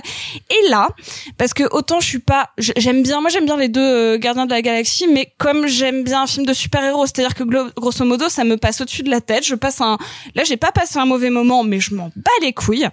Et Tu parles des Gardiens de la Galaxie. Là. Ouais, ouais, ouais. Et là, euh, en, vrai, j'avais pas eu un, un coup de cœur pour un film de super-héros, genre vraiment blockbuster, depuis euh, Spider-Man 2 de Sam Raimi. Donc, c'est-à-dire que vraiment tous les autres. Euh, Il y, a- y a- il y a 16 ans qui nous séparent là quand même. ouais. hein. Bah ouais, bah voilà. Et là, j'ai pris mais un pied, mais démentiel. Et alors, moi, je trouve même pas que le film il soit euh, subversif. Je trouve pas qu'il soit intelligent. Je trouve que c'est bête à manger du foin. Et je trouve ça cool. Je trouve ça cool parce que tu sens que le mec, il a pris toutes ses références et parce qu'il a eu même pas une carte blanche, une carte euh, vaguement beige. Tout ce qu'il a pu y caser, il a casé. Il a casé euh, sa meilleure idée d'Horribilis, c'est-à-dire de créer un monstre qui en crée plein. Il est allé prendre euh, du zombie de qu'il avait fait avec euh, avec euh, bah, Alors, dans juste une petite parenthèse, en fait, oui, en fait, il- le, le truc, c'est qu'il le traite comme dans Horribilis, parce que dans, la, Oui. dans les comics, c'est déjà le, c'est déjà, Oui, Starro en- fait déjà ça. Mais en tout cas, il Oui. le traite exactement de la même manière que dans son film, visuellement, c'est-à-dire une, une espèce de voix unie. Enfin bon, je veux pas, je veux pas aller dans des détails non plus pour pas spoiler, mais t'as, il, il va vraiment chercher genre ce qu'il aime dans les zombies, il aime euh, dans, dans le body horror, il, va euh, chercher genre euh, la, la vraie bêtise parce que je trouve que même dans Super, déjà il traitait cette chose genre l'homme est quand même bête, il est même contradictoire, genre parce que je suis d'accord, genre ils essaient un petit peu de nous dire ouais bah finalement, mais ils restent méchants. C'est juste qu'ils sont contradictoires parce que de toute manière ils sont tous cons et c'est ça que j'aime, c'est que c'est un film vraiment bête et méchant. Bah, non, mais non, le film n'est pas bête sur eux. Il parle de gens désaxés et bêtes, et il Exact. assume qu'ils le soient. Et, et- et- et tu vois, il le fait même par le prisme du personnage de Peacemaker, qui même s'il nous fait rigoler à un moment du film, réussit à nous terrifier à d'autres moments. tu Mais c'est pour ça, là, c'est, euh, j'ai, fait une référence non- ne- sans, euh, donc, comment il s'appelle dans The Boys? Putain, bon, c'est pas grave. Mais c'est vraiment ce même type de personnage qu'on a pris pour être un grand méchant, mais qui est persuadé d'être un gentil. C'est ça qui fait. Et moi, je suis pas d'accord, le rythme, il m'a emballé parce que de toute manière, euh, qu'il y ait une idée de mise en scène ou pas, je m'en bats les couilles parce qu'il y a toujours un truc qui se passe. De narrativement, il y a des idées toutes les trois secondes, qu'elles soient, entre guillemets, euh, euh, euh, je vais pas dire intelligente parce que je trouve que fondamentalement le film ne l'est pas Dans The Boys, c'est le protecteur, il s'appelle. le- bah voilà, euh, Voilà. peacemaker, euh, protecteur, c'est grosso modo la, la, la même chose. Et en fait, j'aime bien ça. Et non, c'est pas un bon père. Franchement, si le si, si ta caractéristique d'être un bon père, c'est juste, j'ai quand même pas envie que ma fille elle crève, c'est que t'es vraiment au ras des pâquerettes. Il en a pas rien à foutre, quoi. Le Non. film assume pas, il pourrait dire vaniquer, il le fait pas. Mais non, non. c'est pire film qui dit vaniquer. hein. Bien sûr que si, c'est pire que ça. Il constate qu'il sera toujours un mauvais père, mais qu'il y a un autre espace où il y a une personne avec laquelle il peut être bonne. Et d'ailleurs, le film ne joue pas la réconciliation. Il n'y a pas Non, de il y a pas de réconciliation père-fille. Non, non, cette relation-là, Il est elle est gentil morte. avec les autres. Enfin, Mais arrêtez, non, mais, mais- là, mais- vous êtes Et il est pas gentil avec les autres. Et ceux qui se font massacrer, parce qu'il y en a qui se font massacrer dans le climax, il a aucune compassion pour Il a eux. aucune compassion. Mais de toute manière, en vrai, là, on, on va sur de la, euh, euh, de, de l'espèce de, on va chercher de la dentelle. Moi, je les trouve, j'adore les scènes avec Taika Waititi, mais juste parce que c'est lui et parce que, euh, parce que c'est un peu bête, parce que c'est un peu de la grosse caractérisation, mais que je trouve ça, je trouve ça drôle. Je trouve que le film est fun. Et en fait, je, je m'en fous que le film soit imparfait. Je m'en fous qu'il y ait un petit ventre mou après, euh, après les grosses scènes d'Harley Quinn. Je m'en bats les couilles parce que le film, il est généreux. Et en plus, il, le mec, il revendique. Et ça, je, je c'est ça que j'aime en fait dans dans ce film-là, c'est que le mec, il renie pas ses origines de trauma. Genre pour moi, il dit euh, euh, Lloyd Kaufman, genre tout ça c'est pour toi. Et comme d'hab, il le place. Mais oui, mais c'est ça. Il y a toujours de toute manière cette euh, genre il sait d'où il vient et là il a eu les sous pour le faire et il dit je vous ai tout donné parce que de toute manière tout ce que je veux c'est un mec qui vient du divertissement, c'est un mec qui vient du truc bête, enfin du truc bête, du truc très accessible, très rythmé Euh, et, et même moi je- encore une fois Horribilis j'adore ça parce que c'est un peu stupide, c'est plein de références, ça les mâchouille et ça en fait quelque chose de fun et de et, et de généreux. Je trouve que le film est généreux et en fait ça je l'avais pas vu parce- euh, depuis longtemps parce que celui-là tu peux lui reprocher tout ce qu'il veut, je le trouve pas aseptisé. Je trouve que même quand c'est raté à certains moments, il donne tout. Et, donc moi je retourne le voir dimanche et j'ai pas revu un film de super-héros genre depuis 16 ans. Pa- Juste parce que j'ai senti ce mec qui aime le cinéma d'horreur et qui me donne tout juste pour me dire hey genre je vais te faire rire et te faire penser à autre chose que ta propre mort pendant deux heures et genre ok mec genre t'as réussi ton pari Vous l'aurez compris, euh, The Suicide Squad est un film que nous avons majoritairement adoré ici, euh, mais je suis cer- sûr et certain que des gens seront de ton avis, Marc. Ah, mais y a pas suis, de euh, problème, c'est la majorité a élu Emmanuel Macron. Donc, Mais c'est pas le seul blockbuster à être sorti cette semaine puisque Disney nous offre aussi un blockbuster euh, qu'on attendait qui avait été repoussé d'un an et qui finalement débarque chez nous immédiatement puisque c'est Jungle Cruise.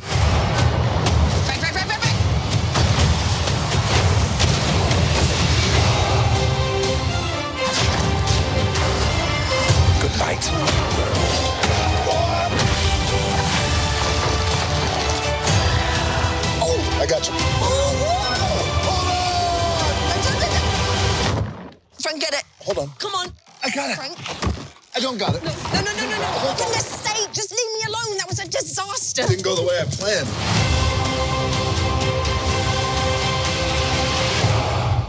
Jungle Cruise, nouvelle adaptation au cinéma d'une attraction d'un parc Disneyland avec Dwayne Johnson et Emily Blunt, nous raconte l'histoire de la doctoresse Lily Houghton et du capitaine roublard Frank Wolf traversant la jungle amazonienne à la recherche d'un arbre séculaire dont les pouvoirs de guérison pourraient changer la phase de la médecine moderne, sans se rendre compte que sur leur chemin les attendent mille et un dangers. Sophie, toi et moi, on a vu le film, c'est toi qui commence. Qu'est-ce que tu as pensé de ce blockbuster disneyen Jungle Cruise? J'en reviens pas que ce soit moi qui commence parce que euh, parce que le film il est pas bon, mais bon j'ai j'ai quand même bien aimé le film. Ah merde Ah merde Non. pas, je je dirais pourquoi il est nul à chier après. Mais non, mais il est nul, il est nul, et t'auras raison de dire qu'il est nul parce qu'il est nul. Mais donc je vais vous dire pourquoi. Bah moi j'ai passé plutôt un bon moment parce que du coup tu vas le défoncer à la machette après. Euh, je- alors, j'y ai vu en tant que girl des 90s euh, un espèce de téléfilm Disney Channel euh, avec trop de budget pour faire des effets moches, mais genre du coup j'avais un peu 9 ans et je regardais un truc euh, genre euh, un peu trop euh, un peu trop violent pour mon âge. C'est-à-dire que je voyais un film qui être pour quelqu'un de 8 ans mais qui finalement euh, pourrait presque être interdit au moins de 12 c'est-à-dire que c'est ça va dans tous les sens c'est plein d'effets spéciaux moches mais en même temps il y a quand même pas mal de gens qui meurent dans le film. Enfin genre il y avait il y avait cette espèce d'objet hybride chelou qui m'a pas déplu et notamment parce que j'aime j'aime j'aime vraiment beaucoup Emily Blunt dans le film. Je la trouve super. J'aime bien l'alchimie qu'elle a avec The Rock dans le film euh, je trouve ça plutôt ouais je vois déjà je vois déjà les deux qui se marrent alors que genre j'ai j'ai- j'aime pas le film en plus je trouve ça vraiment nul mais je la trouvais vraiment badass. Genre euh, je trouvais qu'elle était vraiment cool. Euh, faut savoir aussi dans les dans les petits détails que c'est la première fois dans un Disney que je vois un vrai personnage parler de son coming out ah non, ah non, genre ça, ça non. Bon, j'y reviendrai dessus, mais non. non mais vas-y enfin si t'as le contre-exemple euh, Bah, le contre-exemple, c'est que euh, t'as littéralement un mec qui explique que bah il est homosexuel, sauf que jamais les mots sont utilisés, c'est-à-dire que en gros, en gros, c'est il- censé être en 1906 oui, la manière Ouais. dont c'est présenté, c'est euh, il est c'est on, en on a essayé de me marier trois à quatre fois à des nanas, mais bon, moi j'aime euh, autrement. Bah, Et c'est tout. Bah, en 1900, enfin, je suis désolée, c'est censé se passer en 1906. Ça me choque pas que déjà euh, tout le monde comprenne qu'il est gay et que personne, genre, enfin oui, bref. mais les enfants comprendront pas. Et c'est tout le but Ah- de Disney ah bon derrière, c'est réussir avec à tout, aborder avec le truc. tous les sous-entendus qu'ils font dans le film. Non, les enfants comprendront pas. Bah, je suis désolée, mais en tout cas, si j'avais vu, parce qu'on va prendre, on va comparer ça à un autre film qui m'a, qui, qui, qui, qui me, qui faisait écho dans ma tête, qui était la- l'attraction autour de la tour infernale, la tour, euh, la tour de la terreur, euh, qui est un téléfilm avec Kirsten Dunst, donc un téléfilm Disney Channel vraiment pété. et oui, qui normalement va bientôt être est- adapté en long métrage avec Scarlett Johansson. Enfin, si Scarlett Johansson arrête son procès vis-à-vis de Disney mais actuellement. il n'a pas été partagé sur la loupe il y a peu parce qu'il était très difficile à trouver. Et bah, Wow. écoutez, moi, je l'avais en VHS en, qué- en québécois. Il est sur euh, Dailymotion. Et bah, et bah voilà. Bref, en tout cas, c'était cette espèce de petit plaisir un peu coupable de trucs vraiment nuls, mais où t'as malgré tout cette impression d'être embarqué dans une attraction Disneyland, parce qu'en effet, la musique est très euh, parc, Dis- parc Disney à fond, beaucoup trop fort dans tes oreilles, avec un, un rail sans fin et sans fond euh, vers l'abysse du néant de, du storytelling.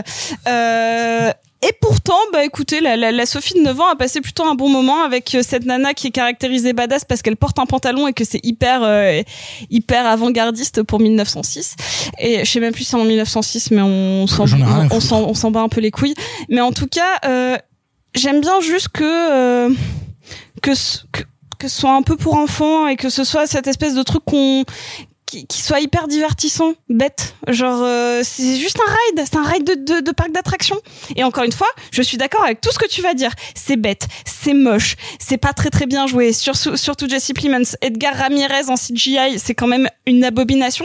Et pourtant, genre, j'aime quand même bien le, design des, euh, des créatures monstrueuses. Genre, le design en lui-même, même si c'est mal fait, je le trouve pas déconnant.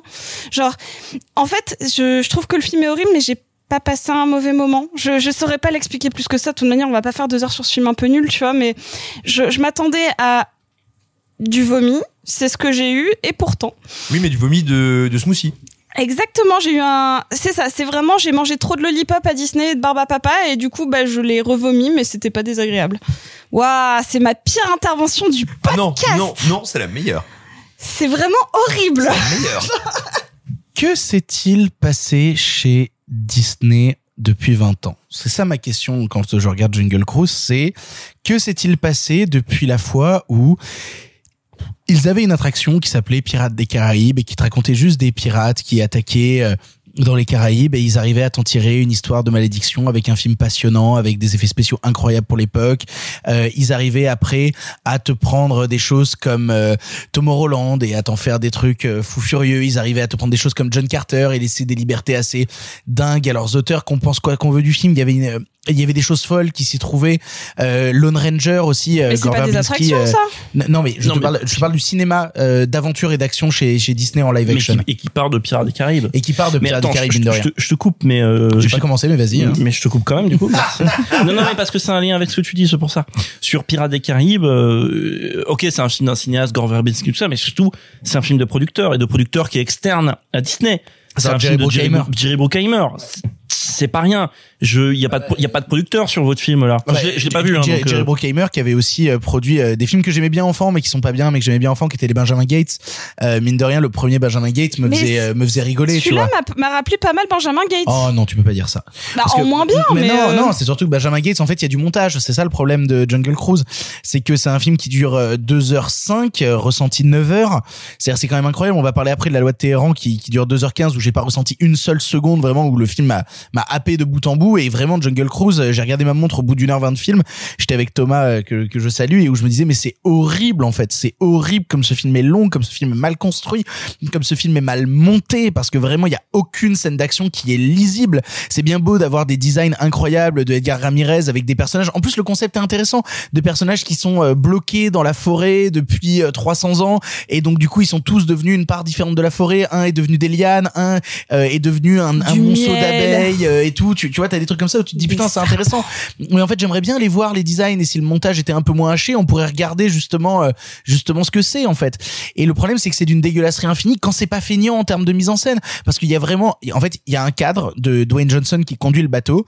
Et c'est le même cadre qui est utilisé dans neuf scènes différentes. Mais vraiment le même, hein. Ça, je pense, ils ont, ils ont pris une journée entière où ils ont tourné tous les plans de Dwayne Johnson sur fond vert dans le bateau, euh, pour tourner la scène du début où il fait visiter à des bourgeois, la scène de, euh, de- où il est avec Emily Blunt et qui lui parle. C'est le même plan. Mais tu le Et vraiment, c'est une journée entière. casquette, là Non, mais putain, mais. Et le pire, c'est que j'adore Dwayne Johnson. C'est ça le problème. C'est-à-dire que moi, je viens quand même à la base d'une passion pour le catch et de ce genre de trucs-là. Donc, quand moi, je vois The Rock à l'image ou même John il te- Cena, on en parlait il juste te avant. juge, hein. Oui, je sais On qu'il sur le dos d'ailleurs. il là. est juste à côté de moi, j'ai un gros PLV de, de Dwayne Johnson dans mon bureau, mais euh, mais il joue comme une patate dans le film. Et puis surtout, Ils font des blagues à Fast and Furious parce qu'il va conduire une automobile de 1906. Waouh Et donc ça, ça fait un bon film. Ah mais non, mais je t'ai dit que c'était pas bon. hein. Je t'ai juste dit que c'était. euh, Ah non, je me suis profondément ennuyé. C'est horrible. Euh, c'est vraiment horrible en termes de montage. La mise en scène est paresseuse au possible. Il y a aucune action qui est qui est lisible. Emily Blunt qui est devenue vraiment la nana qui fait tout et n'importe quoi chez Disney. On a eu droit à elle qui euh, qui faisait Mary Poppins de manière nulle dans le Mary, Mary Poppins Returns. Et pourtant, je fais partie des gens qui auraient dû aimer ce film parce qu'il y a Lin-Manuel Miranda dedans. Et, euh, et vraiment, euh, Mary Poppins Returns, c'est une honte absolue. Alors je suis pas d'accord. Oh bah, et, euh, et en plus je suis pas d'accord sur son jeu dans le film. Je, je trouve qu'elle joue comme dans un film pour enfants parce que n'oublions pas. Mal. Non, un, un léger un léger surjeu. Putain, mais t'as oublié de ce que c'était de regarder un film quand t'avais 9 ans? Bah si, quand j'avais 9 ans, je regardais Genre- Pirates des Caraïbes. Et c'était tellement Mais mieux c'est que parce que, ça. t'es si jeune. Moi je regardais Jumanji et si tu les regardes maintenant, ils se jouent tous un petit peu. Ah et non, c'est c'est pas juste grave. pas bien, mais, c'est pas mais- pareil. mais après, Non, mais tu- on s'en en, fait, en fait, si on veut faire le parallèle, c'est quand même hallucinant de se dire que c'est le même principe d'adaptation Pirates des Caraïbes et Jungle Cruise. C'est-à-dire c'est deux attractions qui sont dans des parcs Disneyland où le but c'est de faire une balade en bateau et où on te montre un décor. C'est c'est littéralement le même principe. Et comment ils ont fait l'adaptation à partir de cette balade en bateau? Ils ont tous les deux, mais les deux, ils ont fait le même choix Pirates des Caraïbes et Jungle Cruise, c'est de dire on va ajouter une malédiction et donc le principe de cette balade en bateau est de combattre cette malédiction et notre personnage principal est victime de cette malédiction. C'est le même principe dans Pirates des Caraïbes et Jungle Cruise. La différence, il y en a un des deux, c'est un super film. Euh, moi, je n'ai pas, je n'ai pas vu le film, mais il y a, quelque chose qui me frappe. euh, je dis pas ça par rapport à toi, parce que je, en t'entendant, je réalise, mais et je me mets dedans, hein, qu'on emploie tous ce terme, qu'on est très nombreux à l'employer, à parler d'adaptation. C'est quand même signe que quand bien même on est nombreux à ne pas avoir apprécié le film, Disney a quand même réussi son coup, c'est-à-dire qu'on on a le culot d'employer le terme adaptation pour ce qui est transformer un produit, à savoir un- une attraction, en produit culturel. Mais c'est pas une adaptation, il Ouais. y a pas de récit, comme tu dis. Euh, je suis pas d'accord. Ah non, alors ça non. Alors ça, c'est hors de question, pas devant moi. Euh, c'est-à-dire que si- Trigger si- warning. non, non, non, non, non, non. S'il y a bien un truc qui comporte du récit, c'est les attractions de Disneyland. Et justement, non, non, non, non, non. Ah, t'as mis une pi- Allez, t'as mis une pièce dans la Non, machine, non, on est non, parti non, non, pour non, une heure. Non, je suis pas d'accord. Et c'est justement, par exemple, ce qui me déplaît quand je regarde euh, un, une adaptation de Le Manoir hanté, les 999 fantômes là avec euh, Eddie Murphy, euh, qui est un film que j'ai bien aimé enfant, mais qui est terrible et qui trahit complètement le récit de l'attraction et tout le passif justement et toute la construction parce que ce qui est ce qui est fait à Disneyland, qui est pas justement un truc de parc d'attraction débile à la Walibi ou euh, tous mes respects à Walibi, hein, bien évidemment, où le but c'est juste de te faire un ride à la con, une fin, un début et tout.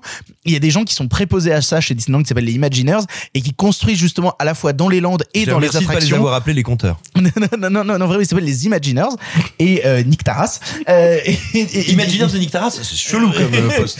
et qui justement ont pour but de créer des véritables récits à travers les attractions. Et donc justement, quand on adapte une attraction Disney, on adapte à la fois ce qui a été construit par les Imagineers, donc tout le récit de l'attraction. Par exemple, si je veux rentrer dans ce délire jusqu'au bout, je suis un pur nerd sur ces questions-là et c'est terrible. Ça Euh, se sent tellement pas. non mais non, non mais pour te dire à quel point moi je peux aller loin dans ces délires là si tu vas à Disneyland Paris que tu vas à Frontierland c'est pas étonnant que t'aies l'attraction Big Thunder Mountain qui fasse face à l'attraction euh, Phantom Manor. Parce que en fait le mec qui possédait le, Big Thunder Mountain donc la montagne de l'oiseau tonnerre c'était euh, le gars qui possédait à la fois aussi le manoir de Phantom Manor et donc ce qui se passe dans l'attraction Big Thunder Mountain a des conséquences immédiates sur ce qui se passe dans Phantom Manor et sur le fait qu'il voulait marier sa fille de force pour sauver la concession. Donc non c'est à dire que quand tu me dis euh, les attractions chez Disney ne sont que des produits c'est un truc que je réfute mais mais directement parce qu'il y a littéralement des gens qui depuis 70 ans construisent des attractions et construisent surtout des récits. Et donc et donc Jungle Cruise mine de rien est doté d'un récit qui est adaptable. T'as pensé au fait qu'un récit soit un produit Ce- alors, ce- alors cependant, euh, Pirates des Caraïbes, et pareil, tu sais que genre, je suis pas à ton level de nerdisme, mais pour être allé à Disney ensemble, tu sais qu'aussi j'ai un peu cette espèce de, de, de passion un peu euh, malsaine pour le parc, et euh, et en fait, même si Pirates des Caraïbes, à la base, ils ont rajouté Jack Sparrow plus tard, hein, tu vois, mais il y a- certes, il y a une histoire, il y a un village, il y a euh, des, des- voilà, ça n'avait rien à voir avec euh, la quadrilogie, parce qu'ils en ont fait quatre. hein, des Tétra, Pirates des non, euh, Il y en a cinq, Non, Tétra, c'est toujours 4. non, non, mais c'est Non, normal non, mais il y en a cinq des Pirates des Caraïbes. Tétralogie, c'est 4. Oui. Bah oui, mais Il y en a cinq, tétralogie du coup. il y en a 5 Bah donc c'est une pentalogie. Merci. Enfin, donc il y en a cinq. merci. Bref, bon, en tout cas, euh, ils ils avaient pas dans cette attraction, ils ont tiré des fils, ils ont pris genre la oui, mais ils ont structure de tiré base. les mêmes. Ils ont tiré les mêmes pour Jungle Cruise et pour Pirates des Caraïbes. Ils Non, ont pris ils la même ont- base ils- d'une balade en bateau Mais pour ont- en faire un ont- truc de malédiction. Non, mais en soi, ils ont ils ont plaqué le même euh, pseudo scénario entre guillemets structure que beaucoup beaucoup de films Disney. C'est le même que Raya, hein, si on prend le même enfant. Mais, mais, mais, mais, mais, sur- mais ce que, mais ce que Sophie veut dire, peut-être, enfin, tu me corriges si je me trompe, c'est, est-ce que quand tu présentes Pirates des Caraïbes à une personne qui ne sait pas ce que c'est Pirates des Caraïbes, a-t-elle le moyen de savoir que ça vient de une attraction? Bah non, si quelqu'un n'est jamais allé dans Parce le parc, non. Et, ça, en et- fait. et non, et c'est la même chose pour Jungle Cruise. Hein, non, mais Ah en bon plus, Jungle Cruise, enfin, c'est une attraction qu'on n'a pas en France. Enfin, Oui, euh, oui, alors- donc moi, je l'ai jamais faite. Alors oui, alors forcément Jungle Cruise on l'a pas en France. Alors petit point détail, à la base Jungle Cruise on devait l'avoir à Disneyland Paris, mais on l'a pas eu parce qu'en fait le contexte climatique de Paris ne permet pas de faire ce qu'on fait en Californie avec justement un contexte de vu que c'est une balade en extérieur qui doit te faire ressentir l'Amazonie. Bah du coup à Paris on peut moins faire ressentir l'Amazonie, donc du coup Voilà. on devait avoir Jungle Cruise, on l'a pas eu. Je fais une grosse dédicace aux copains euh, No- Nagla et Parcurien qui dirigent le podcast euh, Rien que d'y penser, qui parle de parc Disneyland et que j'écoute euh, avec ferveur euh, toutes les deux semaines. Euh, j'ai même fait des émissions avec eux, notamment sur le festival d'Annecy et tout, parce qu'ils ont un autre podcast sur le cinéma d'animation euh, qui s'appelle euh, Faux l'animé, euh, Flan. Euh, et du coup, voilà, euh, eux font des reviews justement euh, de l'actualité des parcs Disney et de parcs d'attractions en général. Quand je vous dis que je suis un putain de nerd, c'est pas euh, qu'un peu. Bref, euh, Jungle Cruise, euh, pour moi, est une immense déception parce que à la fois, ils réutilisent un schéma qu'on a déjà vu justement réutilisé dans les adaptations d'attractions de parcs Disney pour en faire un truc qui est absolument minable euh, et pour pour pour justement euh, sans, sans folie de mise en scène, sans talent particulier. Raume Colessera, c'est quand même le gars qui nous a fait 10 films avec euh, 10 films d'action pourris avec Liam Neeson qui Ah sont non, jamais intéressants et jamais divertissants. Il y en a deux, trois qui Non. sont marrants. Non, Non, ils sont nuls à chier. Non stop, non stop, c'est super Mais gaulerie. c'est Alors, moi, j'aime- C'est j'aime- du gaulerie des J'aime c'est bien, la, moi j'aime bien la maison de tir et j'aime bien Esther. Donc, Euh, euh, euh, trépané, mais qui te fait passer un moment pas désagréable. C'est ouais, vrai, je dis non. rigolo, mongolo, trépané. bah, non, comme non, les non, maisons non, de tir, non, c'est débile. C'est débile, On- mais c'est est rigolo. vraiment en train. Non, mais attends, est-ce qu'on peut comparer deux secondes le talent de mise en scène de Raume Colessera et celui de Gore Verbinski, tu vois je Alors moi j'aime euh, vraiment pas le cinéma de Gore Verbinski. Hein. euh. Non, mais attends, et surtout, Gore Verbinski, il a fait des trucs magnifiques. Il a fait des trucs magnifiques. Et il a fait mais Cure que. for Life, putain Est-ce qu'on s'en souvient de ça? Tu fais saturer le micro, Sophie. la, la trilogie euh, Pirates des Caraïbes, parce qu'il n'y a pas d'autres films après, Non, non, le, est le absolument deuxième, merveilleuse. Non, le deuxième film est superbe. Non, tous Le- sont le- incroyables. Le, premier Non. est passable pour les enfants et le troisième est très embarrassant. Et non, voilà. le 3 est incroyable. Il y a des scènes incroyables Alors, dans le 3. En fait, c'est merci Simon. Le premier est juste passable pour l'avoir revu il y a pas longtemps. Il est juste passable. Et en fait, oui, en effet, Jungle Cruise est quand même moins bien que le premier Pirates des Caraïbes. Je l'admets. Oh, Jungle Cruise est moins bien les trois Pirates des Caraïbes. Non, mais on, on compare euh, un qui est pas terrible et Jungle Cruise qui est pas terrible non plus. Mais en fait, euh, Pas je- terrible, en t'es fait, gentil, hein. j'a- j'adore qu'on compare ça vraiment comme si c'était entre guillemets euh, du gros cinéma parce que c'est un blockbuster. Et franchement, j'étais très contente d'avoir un enfant dans la salle qui réagissait vraiment aux images qu'on lui présentait. Et n'oublions pas que c'est du cinéma aussi jeunesse et Bah, que Moi aussi, j'étais avec un enfant, j'étais avec Thomas. il a vraiment pas aimé, hein. Il a trouvé ça désastreux. Est-ce hein. qu'il a eu peur non mais Non, mais, non, mais tu sais que c'est ça le plus terrible, c'est que euh, le film n'est jamais plus intéressant que quand il utilise justement des vecteurs horrifiques et quand il utilise justement des scènes avec des designs de oui. créatures et ce genre Mais de trucs encore une fois, c'est un mec qui vient du cinéma d'horreur et moi, le gamin qui était à côté de moi dans la salle, il est sorti deux fois parce qu'il avait peur. Donc, Eh ben, ben oui, non, mais je suis désolée, tu moi je sortais ça. pas à Pirates des Caraïbes. hein. Il y avait des monstres, il y avait des squelettes et j'adorais ça. hein. Moi, je regardais Stalker. Tarkovsky à 9 ans, c'est un délire. Alors, ouais, bah là, déjà, il en avait 6 ou 7, il était vraiment trop petit pour voir le film. Non, mais enfin, re- replaçons-le. Moi, je suis d'accord que si on le prend d'un prisme cinéphile, et c'est ce qu'on fait pour tout, Oh, tout- tous les films, hein. c'est pas bien.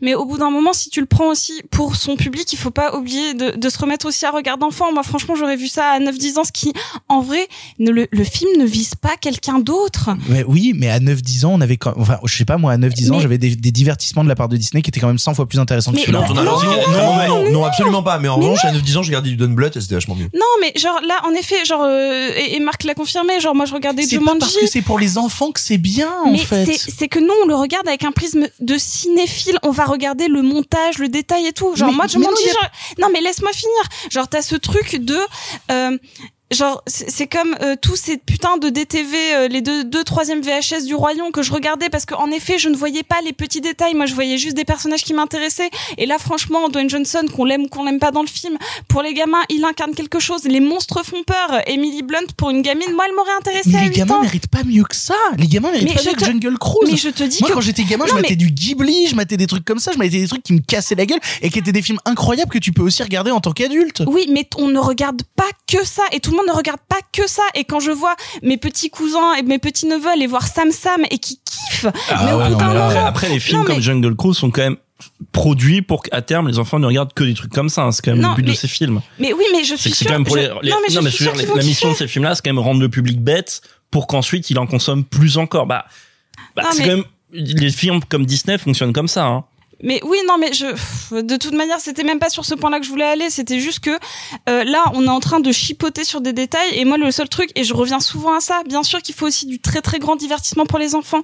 Mais les enfants, certes, ils sont en boucle sur quatre films, mais les parents, ils essaient de les emmener voir autre chose. Et moi, franchement, emmener voir euh, mes, mes petits neveux de 9-10 ans voir ça, je trouve pas ça honteux parce qu'il y a un vrai divertissement. Non, mais c'est pas, eux, c'est pas vont pas honteux, mais, aller- mais ce ils- serait génial si on filait aux gamins aussi des films qui ont été euh, euh, bien travaillés en termes de mise en scène, en termes de montage et tout. C'est-à-dire des, des divertissements populaires, des divertissements grand public, mais, Mais qui soient des bons films mais pour toute je- la famille. Je- mais ce que je te dis, c'est que certes, c'est pas un grand film, mais que l'important, c'est pas aussi qu'il passe un bon moment. Enfin, franchement, tu passais pas un bon moment devant le Roi Lion 2 quand t'étais petit. Et pourtant, c'est de la merde. Moi, je passais, bien, le Roi Lion 2, je, pa- je passais un super moment devant Jumanji. En effet, en le C'est regardant, vachement c'est. bien, Jumanji. Mais non, c'est parce que là, Voilà. là, Mais tu viens de donner raison, tu viens de donner raison à Sophie. parce que là, t'en parles avec ton, exprès, parles avec regard de gamin de 8 ans. Et est-ce que c'est pas ça qu'on veut? C'est pas juste genre un truc qui puisse aussi divertir les enfants. Et moi, perso, si j'avais amené mes, mes neveux le voir, j'aurais pas passé un mauvais moment avec eux parce que eux, certainement, ils vont kiffer. Point. C'est à ça que ça sert Jungle Cruise. C'est pas que nous, on se paluche pour savoir si le montage, il est bien ou pas. Mais il est vraiment pas bien en plus. Hein. Vous l'aurez compris, on est extrêmement divisé concernant Jungle Cruise. On va passer à un film radicalement différent. On va sortir du prisme des blockbusters. On va se diriger vers l'Iran. Euh, donc oui, donc là, on change vraiment, vraiment de contexte. On va vous parler de la loi de Téhéran. بلایی به سرت میارم که حال دونه دونه آدمایی که اسیر خودت کردی و بفهم. آخرش چی؟ چیکارش می‌کنی؟ اعدام میشه. این یه کارو با من نکن.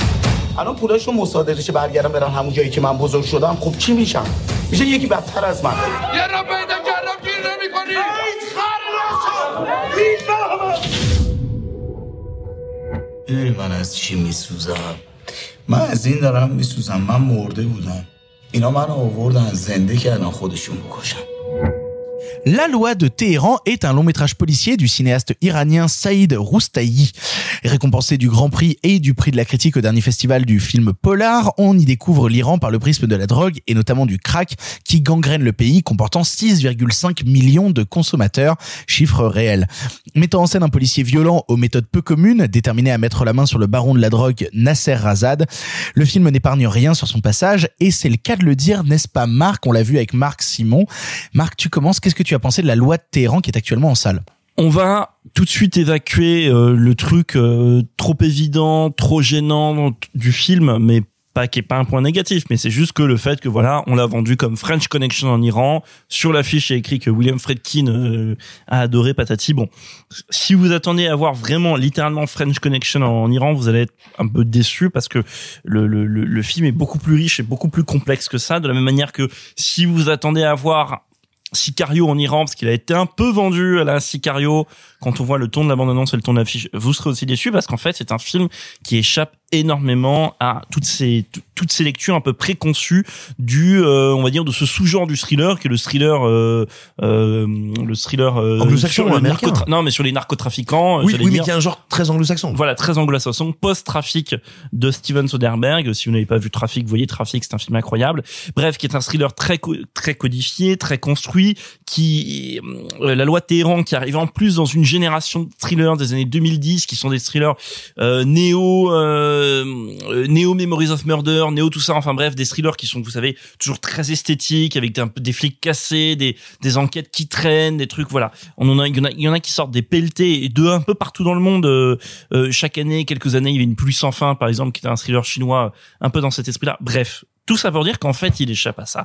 En fait, vous allez voir dans un premier temps un film qui se présente comme en effet une sorte de, de cinéma assez bourrin, une sorte de, de plongée dans la police, euh, dans les dans la dans les stupes, euh, dans les stupes euh, de Téhéran euh, assez bourrine, et en fait pour finalement évoluer vers un, un autre film qui va être un, un, un film d'enquête, après le film d'action, évoluer vers un film suivant qui va être un drame, qui va évoluer vers un film suivant qui va être un film carcéral, et qui va évoluer vers un film suivant qui va être littéralement un vrai film politique euh, sur bah après j'en dis pas plus parce qu'en fait je vais pas vous déflorer cet aspect-là du film.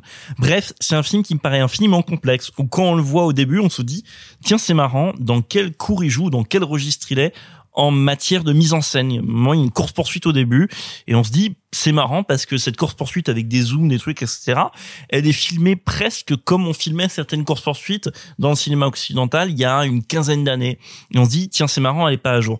Et en fait, non. En fait, elle est fondamentalement un jour par rapport à ce qu'elle montre. C'est juste que depuis, euh, comme on a une manie de toujours inventer, on s'est trouvé d'autres gimmicks visuels pour euh, réinventer des, des courses poursuites dans le, le cinéma occidental, je pense surtout au cinéma américain, et qu'en fait, là, comment comment le film va capter son action sans chichi, c'est-à-dire qu'il n'y a pas de photos quand on fait des caisses, il n'y a pas à chaque fois qu'il y a, il y a comment dire, il y a pas énormément de mouvements de caméra chichiteux dans le film. Et à chaque fois qu'il y a un mouvement de caméra qui montre un peu, qui prend un peu d'ampleur, c'est pour arriver à un moment extrêmement précis du, du récit, extrêmement important. Donc un moment où la mise en scène a besoin de dire, il se passe quelque chose, la caméra bouge.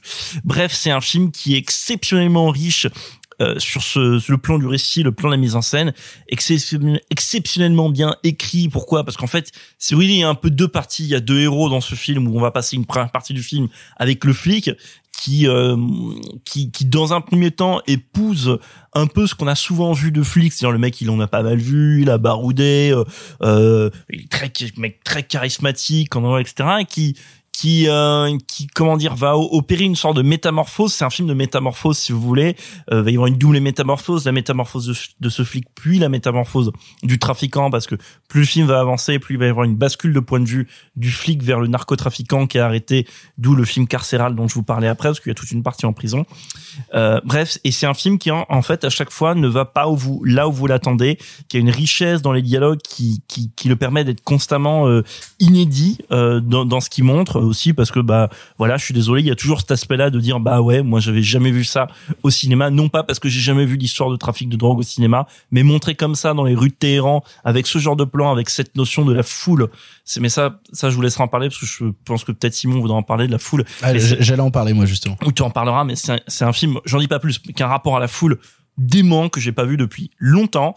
Et euh, et enfin bon voilà qui a, qui a une distribution voilà une lot d'acteurs qui est absolument exceptionnelle euh, dans dans dans bah, une écriture des personnages qui va avec. Donc bref la loi de Téhéran c'est un des très euh, grands films de cette année qui qui derrière son apparat euh, très classique vous pouvez dire ah bah encore énième polar que j'ai vu 50 000 fois va vous vraiment vous surprendre et vous taper euh, là où vous ne vous y attendez pas surtout dans cette toute dernière partie où, on- où vous faites ah ok d'accord ça emmène ici. Je je l'avais- j'aurais dû le voir et pourtant je ne l'ai pas vu venir euh, jusqu'à une fin qui est euh, littéralement euh, euh, sidérante euh, Terrifiante. qui- non mais ouais euh, non mais sidérante qui provoque de la sidération. J'étais en état de sidération. En plus cette double fin euh, il y a il y a une double fin. Il y a la vraie fin du film c'est-à-dire avant le générique et il y a la fin euh, entre guillemets du film, en fait. voilà qui arrive un peu avant qui est absolument fascinant. Donc voyez euh, la loi de Téhéran euh, vous- allez voir quelque chose que vous n'avez que vous pensez avoir vu je me répète mais vous allez voir quelque chose que vous pensez avoir vu quelque part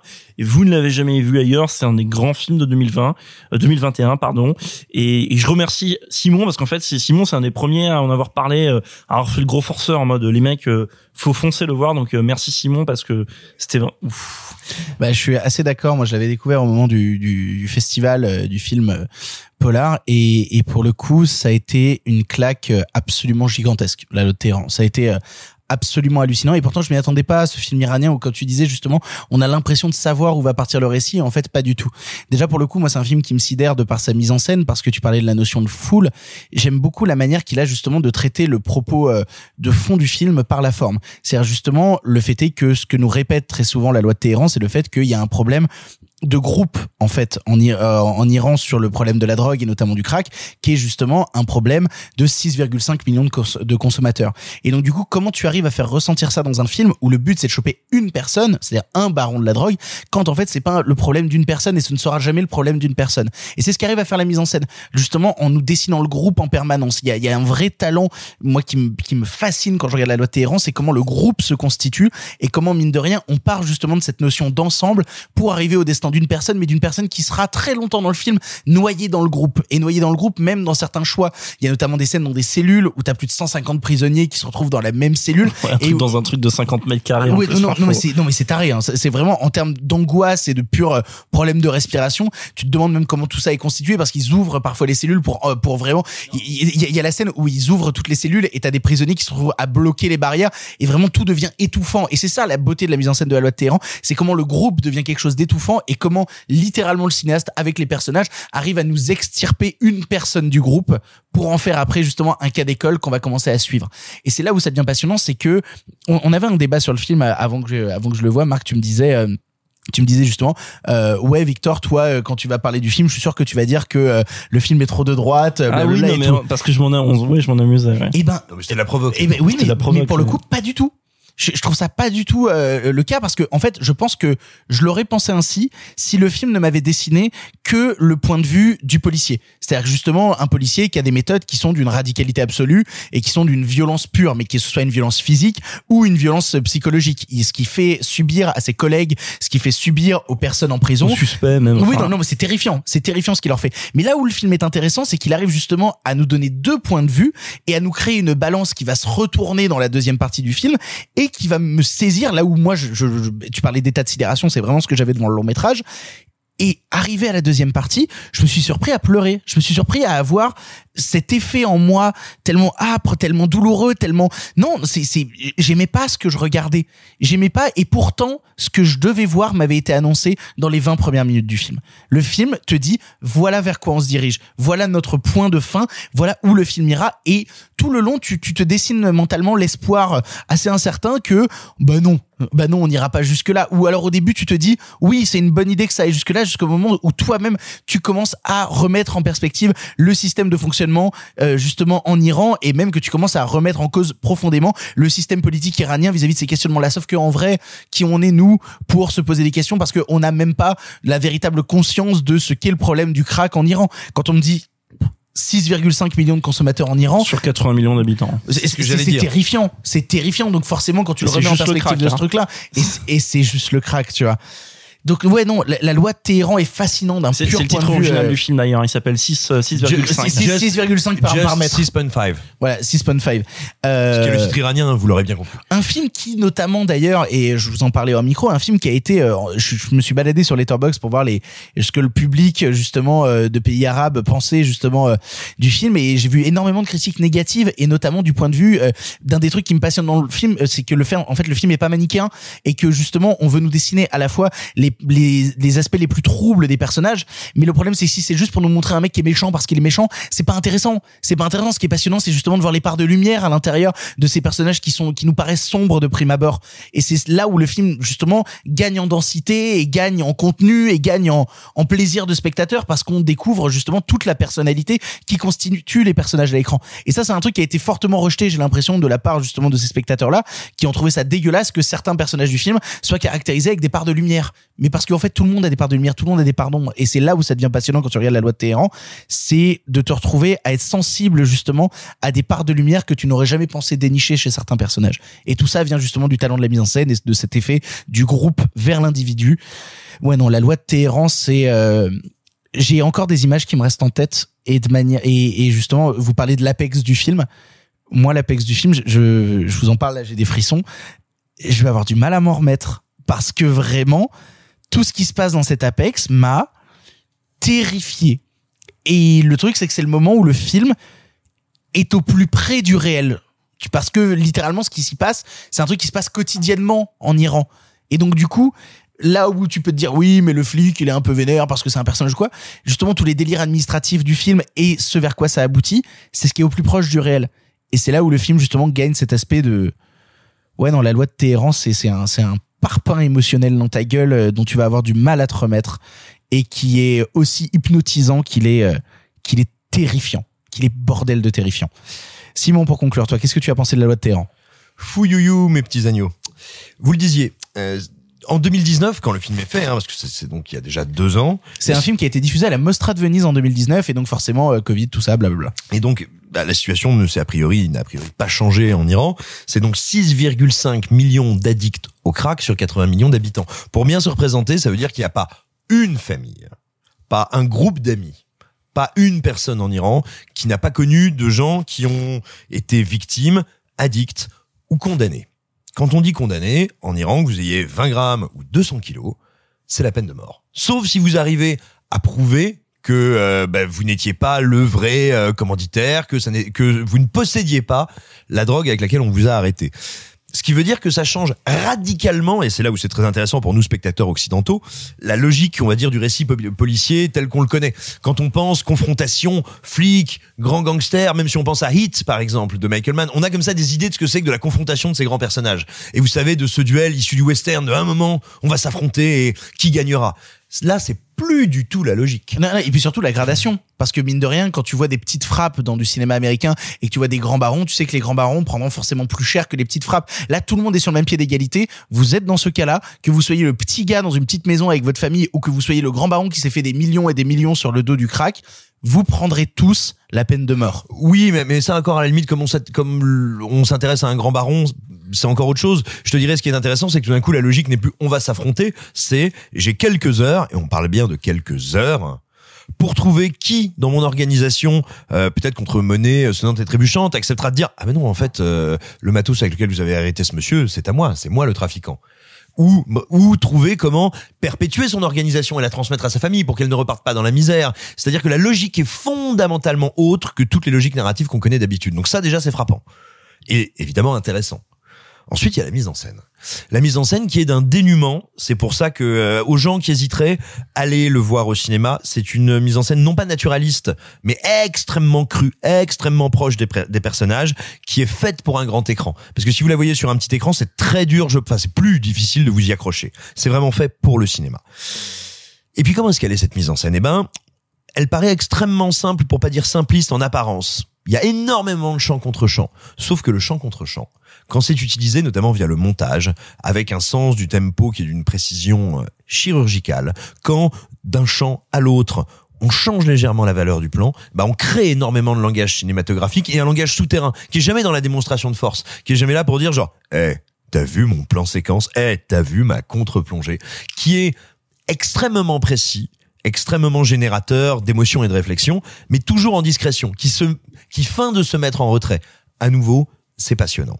Et puis, vous parliez des, scènes de foule, ou plutôt des incursions de la foule, qu'on pourrait appeler des incursions du réel, parce que quelque part, ce film, à un moment, il est presque fantastique ou fantasmagorique dans cette confrontation entre deux êtres humains. Deux êtres humains dont le discours est quelque part euh, purement théorique ou verbeux, parce qu'il y a un flic qui sait très bien qu'il va amener ça jusqu'au juge d'instruction, jusqu'à la peine de mort, et il y a un suspect qui sait très bien qu'on va l'amener jusque-là. C'est-à-dire que leur débat rhétorique, quand l'un dit à l'autre, mais c'est toi le salaud, mais non, c'est toi le salaud, en fait, ils se parlent pas vraiment, ils ont rien à se dire. C'est deux morts en sursis. C'est un rouleau compresseur dont le métier lui a fait perdre toute humanité et un type qui est tellement écrasé par tout ce qu'il a fait pour assurer sa subsistance qu'il est déjà un mort en sursis avant que le film commence. Et c'est cette Ah, bah, réplique ah, bah, qu'il dit. qui- il dit, qui est même déjà mort. rencontré par la mort, tu Oui, vois, justement. oui. J'étais déjà mort et ils m'ont ressuscité pour pouvoir me tuer. Eh ben, donc, que la mise en scène réussisse à faire sortir ça, c'est fascinant, et que dans ce dispositif, on ait les incursions de la foule, moi, ça me ramène, et ça, je trouve ça absolument dément, on va dire, au, cœur de la tragédie, le cœur euh, C-H-U-R, c'est-à-dire, à un moment, arrive cette clameur, cette multiplicité, et c'est toujours à des articulations très précises du récit, c'est quand on crante encore un petit peu plus le dispositif, qu'on avance d'un cercle dans les enfers, donc c'est d'une puissance évocatrice dingue. Et puis, vous avez déjà beaucoup dit sur le film, je suis d'accord avec vous, pour moi c'est véritablement un Et puis c'est un chef-d'œuvre qui me ramène à deux textes, un grand classique et un texte récent qui je pense est amené à devenir un grand classique. Le classique c'est Victor Hugo, le dernier jour d'un condamné. Si vous l'avez lu et que vous avez trouvé ça passionnant, foncez voir euh, la loi de Téhéran. Si vous avez vu la loi de Téhéran et que vous avez trouvé la loi de Téhéran passionnante, lisez le dernier jour d'un condamné de Victor Hugo. C'est 80 pages sur ce que ressent un condamné à mort dont on ne saura jamais ce qu'il a fait. On ne saura jamais d'où il vient. Donc on est juste en empathie avec la situation de cet homme conscient de l'inéluctabilité de sa mort. Ce sont des pages immenses dans la littérature française. Et puis un autre texte euh, de Geoffroy de la Gannerie euh, qui s'appelle Juger. Euh, la, la justice, la justice, à, la justice répressive à l'épreuve de la sociologie. Euh, c'est un auteur qui a été beaucoup beaucoup caricaturé et qui des fois, on va dire, dans ses interventions orales, prête un peu, euh, tend un peu le bâton pour se faire battre. Mais c'est un auteur absolument passionnant et qui pose la question de euh, la répression, d'accord, le jugement, ok. Quels sont ses effets sur les situations où, où la justice intervient? En gros, euh, eh bien, vous avez euh, euh, deux sans-abri qui se battent, il y en a un qui meurt, vous arrêtez le second et vous le condamnez à de la prison. Est-ce que vous avez réglé la situation qui fait que des gens dans un état de misère terrible se tapent sur la gueule. Oui ou non. Eh ben, c'est exactement ce que veut montrer la loi de la loi de Téhéran. C'est-à-dire, bah ok, oui, il y a une, un énorme problème d'addiction, de trafic et de toxicité. Euh, est-ce que ce monsieur qu'on arrête et qu'on va pendre dans quelques heures, est-ce que ça met fin à la situation ou pas? Quel est l'effet de tout ça? Et le film parvient, et c'est sa très grande grâce, à le faire en étant jamais théorique, mais en étant rivé à ses personnages. Et rivé à la manière dont tout d'un coup ils vont se croiser. C'est-à-dire ce trafiquant qui est littéralement quand le film commence un mort en sursis, qui, bah, quand on lui dit, eh bah, en fait c'est l'addition hein, maintenant. Hein, dans 16 heures, tu vas être au bout d'une corde et tu vas te chier dessus.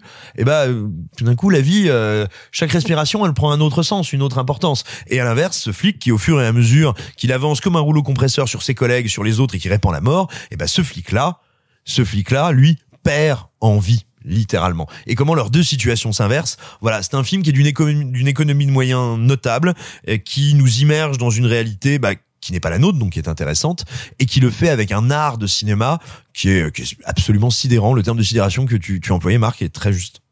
Vous l'aurez compris, la loi de Téhéran est un des très très très très gros coups de cœur euh, des membres de l'équipe. Euh, on vous encourage à aller le voir en salle actuellement, à vous déplacer pour le voir au cinéma parce qu'il ne se déploie jamais aussi fort que sur un écran de cinéma. Donc allez-y. Il reste deux films dont, dont on voulait vous parler, deux films qui sont sortis cette semaine, deux films dont on va vous parler. En bref, c'est l'heure des films. En bref. Ça va durer encore longtemps. Eh bien, vous, qu'est-ce que vous faites dans les bras de mon cocher? On en avait encore beaucoup du sensationnel comme ça Pourquoi vous pensez qu'on ne prend pas le cinéma au sérieux? Cette ligne est sur écoute. Il va me falloir être bref. En bref, cette semaine, Mila est un film australien de la réalisatrice Shannon Murphy, nous présentant Mila, une adolescente pas comme les autres, tombant amoureuse pour la première fois. Mais comme toutes les premières relations, c'est toute sa vie et celle de son entourage qui s'en retrouve bouleversée. Sophie, c'est toi qui l'as vu. En bref, qu'est-ce que tu en as pensé? Waouh, quel horrible synopsis. Bah, c'est le synopsis officiel d'Allociné. Et bah, quel horrible synopsis. Bah, c'est pas ma faute, va le dire à Allociné. Et Ah, bah, non, le distributeur, parce que c'est pas Allociné qui fait le synopsis. Et bah quel horrible synopsis euh, pour un si beau film. Euh, parce que oui, là on a l'impression que c'est une banale histoire d'amour entre une teenage girl en Australie et un mec un peu chelou et Et en fait, c'est pas que ça. Faut savoir que euh, que Mila, euh, c'est une ado atteinte d'un cancer qu'on ne cite euh, entre guillemets jamais. On sait pas si elle a une leucémie ou un autre chose. On sait juste que euh, se rase assez rapidement la tête parce qu'elle perd ses cheveux, mais à part ça, on n'en sait pas plus et on rentre jamais dans les détails ni sur les symptômes. Et, euh, et donc il se prend d'amour pour ce mec qui euh, qui justement n'a aucune euh, espèce d'appétence pour la vie alors que elle il lui reste que grosso modo entre quelques mois et un an.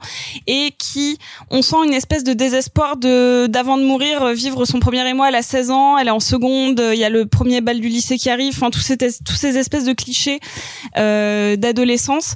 Il faut savoir qu'elle est dans une famille un peu dysfonctionnelle avec un père psychiatre donc qui a énormément de, de médicaments de psychotropes d'antidépresseurs sous sa à sa à sa disposition.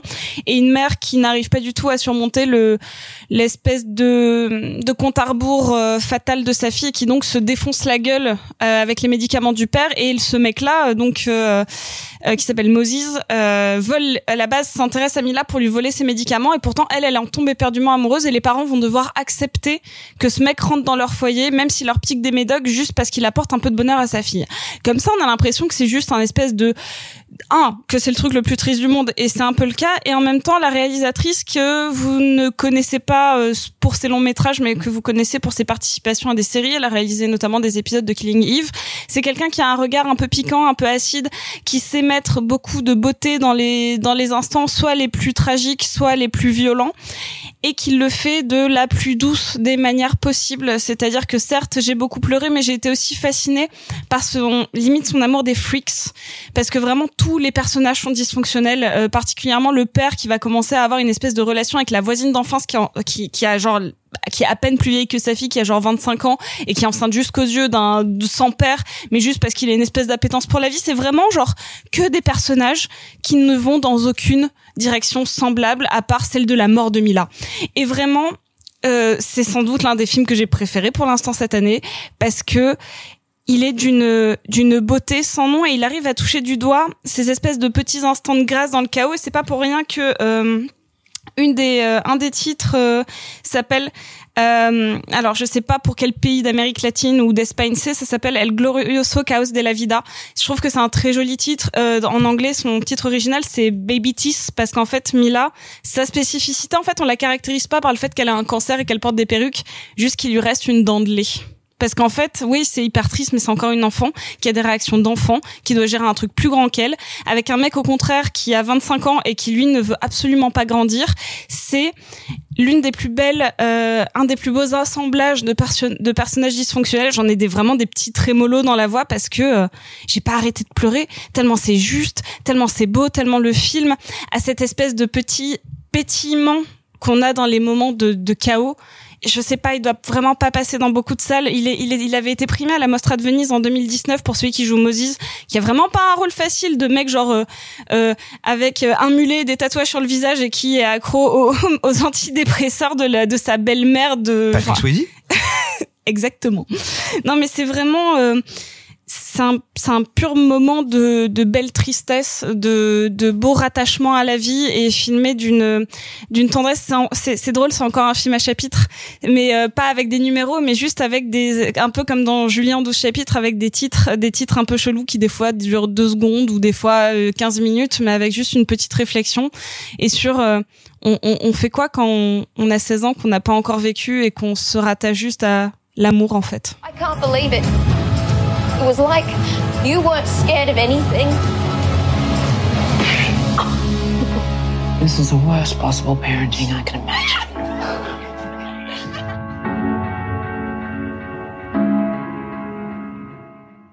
Conclure les en bref, Chaos Walking est le nouveau film de Doug Liman à qui on doit notamment euh, Edge of Tomorrow ou Mr. and Mrs. Smith, débarqué chez nous directement en VOD alors qu'il comporte pourtant au casting Tom Holland, Daisy Ridley ou encore Mads Mikkelsen ou un des mecs des Jonas Brothers aussi. Bref, il nous présente un futur semi euh, post-apocalyptique où euh, les femmes ont disparu et où le bruit soumet tous les hommes au même problème, toutes leurs pensées sont révélées. Simon, tu l'as vu, qu'est-ce que tu en as pensé en bref? C'est beau, c'est beau cette poésie quand, dans un geste manqué, dans un instant d'inconscient, Où ça va un plus, film décide de te dire pourquoi ça va pas. Et effectivement, ce film s'appelle Chaos Walking. Et c'est vraiment ça, c'est le chaos en marche, la putrescence en souriant, la déconstruction droit devant. C'est-à-dire que le film ne fait que s'écrouler au fur et à mesure de son récit. Déjà, pensons, pensons à son, non pas high concept, mais son high concept. C'est quand quelqu'un s'est cru c'est quand quelqu'un qui a été élevé euh, au pâté de foie de porc faisandé croit qu'il est devenu très intelligent. Non, c'est le méthane qui commence à te bouffer le cerveau. C'est-à-dire que l'idée de se dire, eh ben mon principe c'est que toutes les pensées, elles apparaissent. Bah voilà, il y a pas besoin. Normalement, si t'as passé 7 ans, tu te rends compte que ça n'est ni représentable, ni gérable narrativement. Si toutes tes pensées apparaissent, tu peux pas faire. Enfin voilà, c'est un ou en tout cas on va dire c'est un énorme défi de cinéma. Il faut être un très bon metteur en scène pour être capable de raconter une histoire euh, dont tous les personnages ont leur pensée qui se matérialise, sachant que alors après, je sais pas, hein, peut-être que nos auditeurs sont comme nous exceptionnellement intelligents. Moi, il me semble qu'on s'arrête jamais de penser. Alors non, ils sont pas si intelligents que ça. Il y avait pas un film nul avec Mel Gibson où il entendait les pensées des gens, des femmes, c'est ce que pensent les femmes, un Si, truc comme ça? ça, mais c'est un chef-d'œuvre. Ah non, mais c'est Ah ouais? alors déjà c'est un chef-d'œuvre. Je- Alors, je m'en souviens plus, je l'ai vu quand j'étais beaucoup trop petite, mais genre. euh, Ah C'est un chef-d'œuvre, c'est un grand grand hommage à l'âge d'or de la comédie hollywoodienne. Mais déjà, t'avais une idée toute bête, c'est que c'est comme c'est tellement fatigant, il les entend pas toujours. Ok. Tu vois, comme ça lui donne la migraine, c'est le machin. Au début, il les entend en permanence. ouais. voilà. Et après, il a, il a, ok, après, je, m'en souviens plus assez bien, mais euh, ouais. Parce je- que effectivement, ça n'est pas tenable. Tu vois, c'est euh, littéralement, imagine, c'est-à-dire que tu as des personnages qui toutes leurs pensées s'affichent. Bah non, effectivement, c'est pas possible parce que ça, ça marche Après, pas.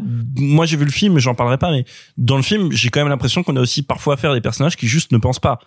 Donc Oui. c'est cohérent qu'il y ait rien qui s'affiche aussi. Voilà. Et, non, mais, et donc le problème, c'est que le réalisateur du film, c'est Doug Liman.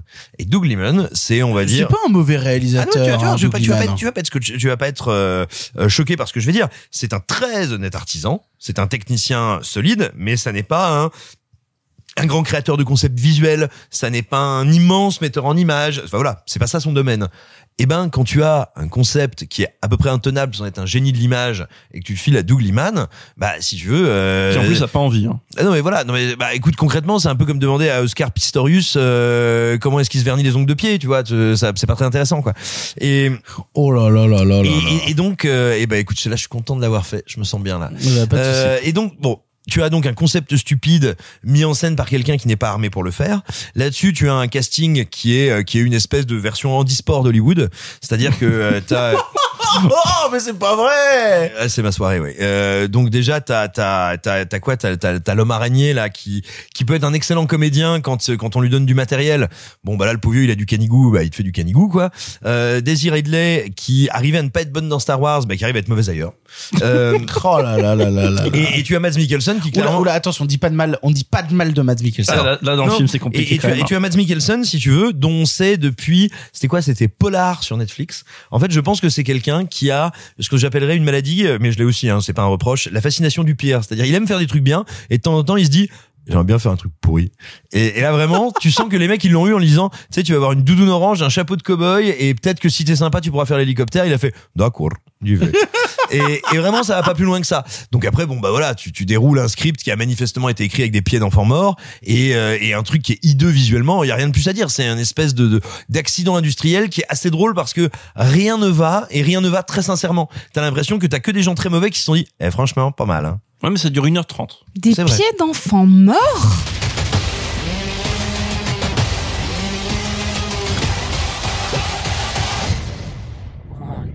I taught you it. Be a man? Fight. Be quiet. I'm trying, I'm trying. Come on. Fight. Fight.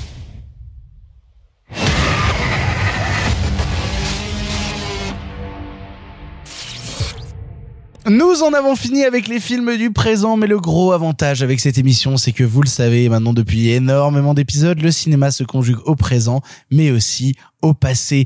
Il est temps maintenant de se diriger vers euh, vers euh, 25 ans en arrière. Il est temps de se diriger vers du cinéma hongkongais. Il est temps de vous parler maintenant dans notre thématique passée du festin chinois de Tsuyark. En avant. À cette époque, vous le savez, le cinéma était en noir et blanc. Mais nous avons préféré mettre un peu de couleur. Monsieur Mézeret, au nom du patrimoine artistique français tout entier, je vous dis merci. Mais enfin, tout ça, c'est le passé.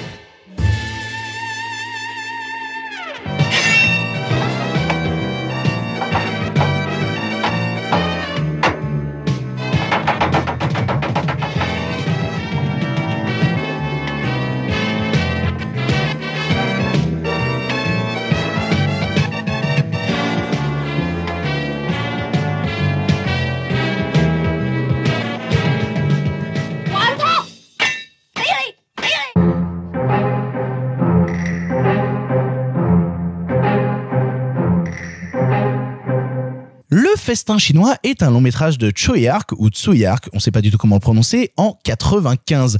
On y découvre l'histoire de Chu, une petite frappe de la pègre locale qui rêve de s'échapper de son milieu afin de devenir cuisinier. Devenu larbin dans un petit restaurant, il se retrouve vite confronté à un souci. Un maître cuisinier mongol lance un défi à son patron, réussir à réaliser dans un concours gastronomique le festin chinois.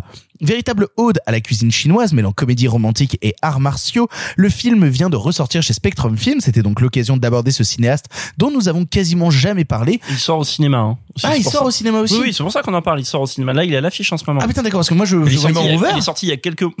il est sorti il y a quelques mois en vidéo et là il est en salle. D'accord, parce que moi je, je parlais que de la ressortie justement euh, chez Spectrum, euh, dont on vous a parlé en plus un peu en début d'émission. Bon bref, question habituelle pour resituer. Qui qui c'est Tsui Ark Simon Euh, Choi Ark, c'est donc un cinéaste qui est assez passionnant. Au-delà, enfin, avant même ses qualités euh, stricto sensu de metteur en scène, il fait partie de ces quelques artistes chinois qui ont travaillé avant, pendant, après la rétrocession de Hong Kong à la Chine.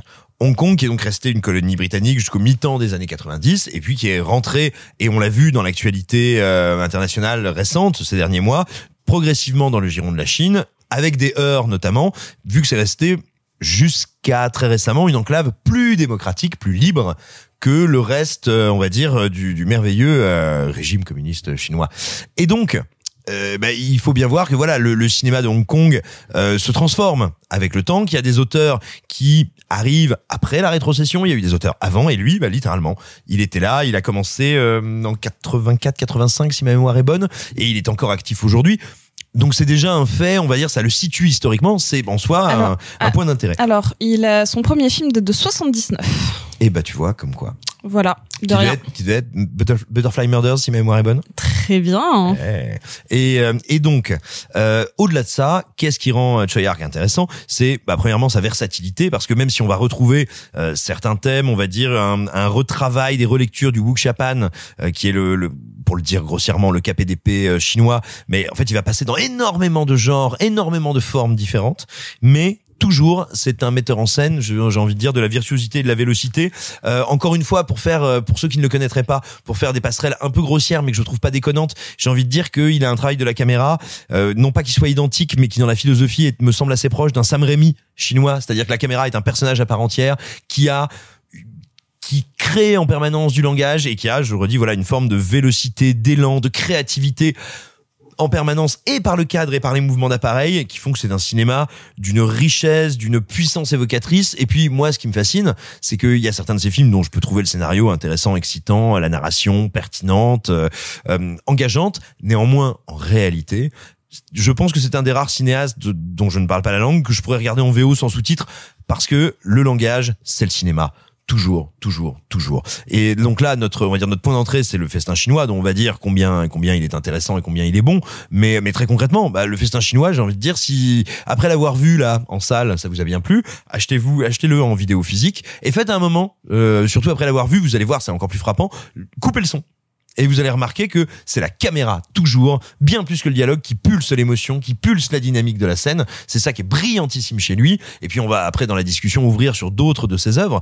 Mais, mais voilà, c'est un, un cinéaste qui est d'un, d'un élan, d'une force, d'une créativité qui sont passionnantes. Et, ce qui est d'ailleurs très intéressant, c'est que le festin chinois, à plein d'endroits, on va dire c'est un film mineur, pas dans le sens, vous savez, des fois on dit un film mineur d'un réalisateur, c'est un euphémisme pour dire c'est sa grosse merde. Euh, non, ça c'est c'est pas dans ce sens-là, c'est littéralement une œuvre de commande euh, qui est pas une pure œuvre de l'auteur Choi Ark. Bah néanmoins, même dans ce cadre-là, dans un cadre, on va dire, d'un film plus conventionnel, familial, ouvert, euh, avenant dans son récit, dans ce qu'il raconte, eh ben, il arrive néanmoins à y, injecter une technicité, une intelligence, une, euh, une beauté dans sa mise en scène qui en font bah, une œuvre qui, malgré, on va dire, ses atours un peu simples, reste, euh, reste fascinante. Bah pour le coup, c'est ce que Marc me disait euh, en préambule avant qu'on voit le festin chinois, parce que tu poussais beaucoup pour qu'on en parle euh, dans l'émission. Tu me disais euh, justement se lancer dans Choi Ark via le festin chinois, c'est quand même un peu, euh, enfin c'est c'est c'est étrange comme manière de faire parce que c'est pas forcément le film le plus important du cinéaste. Mais c'est peut-être une bonne porte d'entrée. Voilà, en fait, c'est une bonne porte d'entrée parce que c'est un film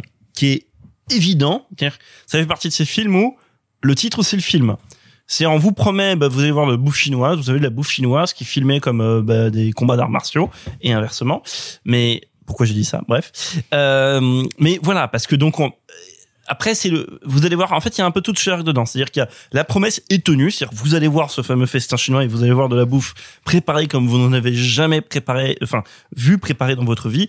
Et en même temps il va y avoir des trucs assez typiques du cinéma de Choyark c'est-à-dire c'est un cinéma qui part dans toutes les directions. C'est-à-dire le récit au début va prendre un milliard et demi de sentiers pour en arriver finalement à un truc simple qui est un concours de bouffe. Mais avant d'en arriver là vous regardez la direction des personnages, le nombre de sous-intrigues qui se créent, etc., etc.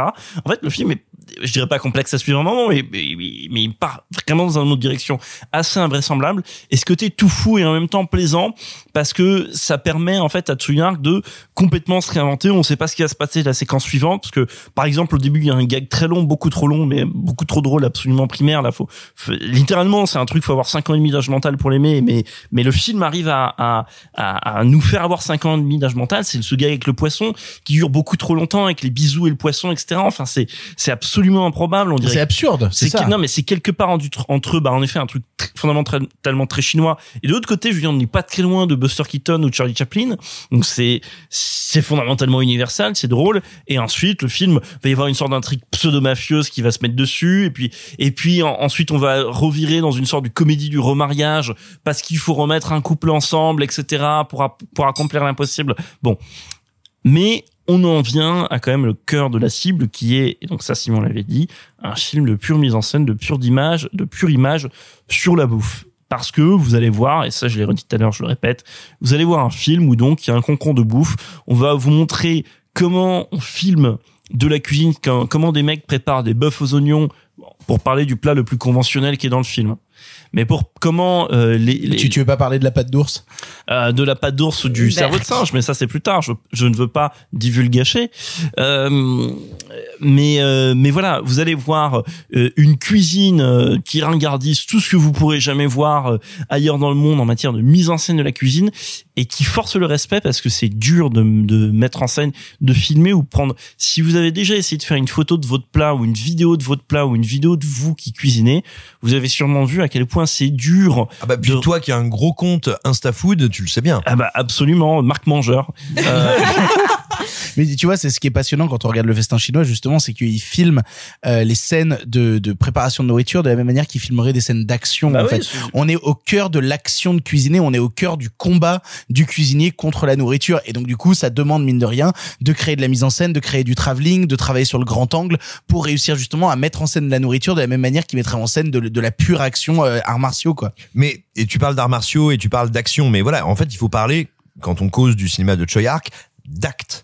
Le cinéma de Choyark, c'est un cinéma qui ramène toujours chaque mouvement à ce qu'il signifie, à ce qu'il importe pour les personnages. C'est pas juste, euh, moi j'exagère, j'exagère, je- ça pouvait amené en erreur quand je parlais toujours du travail de la caméra, etc.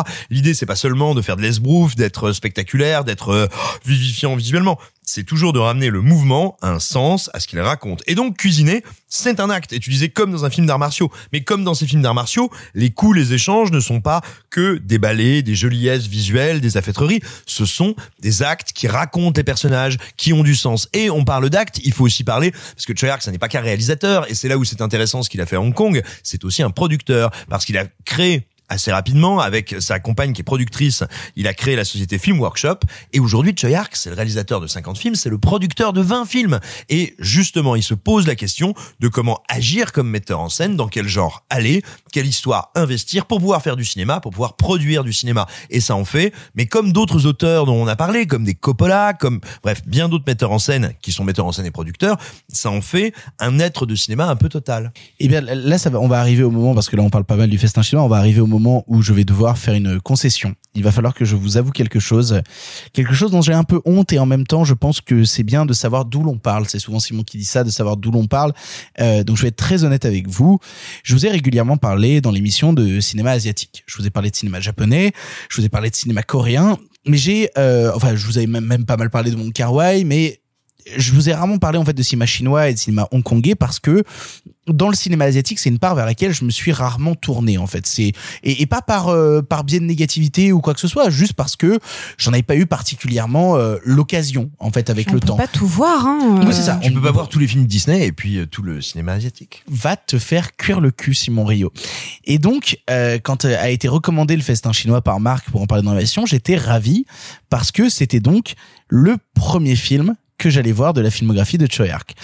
Et donc du coup, euh, j'entends euh, rager euh, derrière leurs écouteurs, leurs casques ou leur enceinte d'ordinateur, les gens qui écoutent cette émission en disant quoi? Mais t'avais pas vu d'autres films de Choyark D'où tu oses parler de cinéma? Bah au contraire, prenez-moi comme ce débutant qui découvre justement un nouveau monde, une nouvelle île, un Christophe Colomb des temps modernes.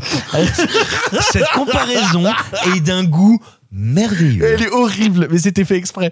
Ah bah Non. oui, j'espère. ouais. Euh, Non, mais justement, euh, moi je serais ravi de dialoguer avec vous, vous passionnés justement d'un certain cinéma chinois et d'un certain cinéma hongkongais, pour savoir maintenant où me diriger après avoir vu le festin chinois, puisque euh, je me suis pris une claque gigantesque. C'est-à-dire j'ai découvert, en fait, il est de ces rencontres qu'on fait. Moi j'ai j'ai quasi 30 ans, tu vois. Il y a vraiment ce truc où, oh j'ai pris un coup de vieux en disant cette phrase.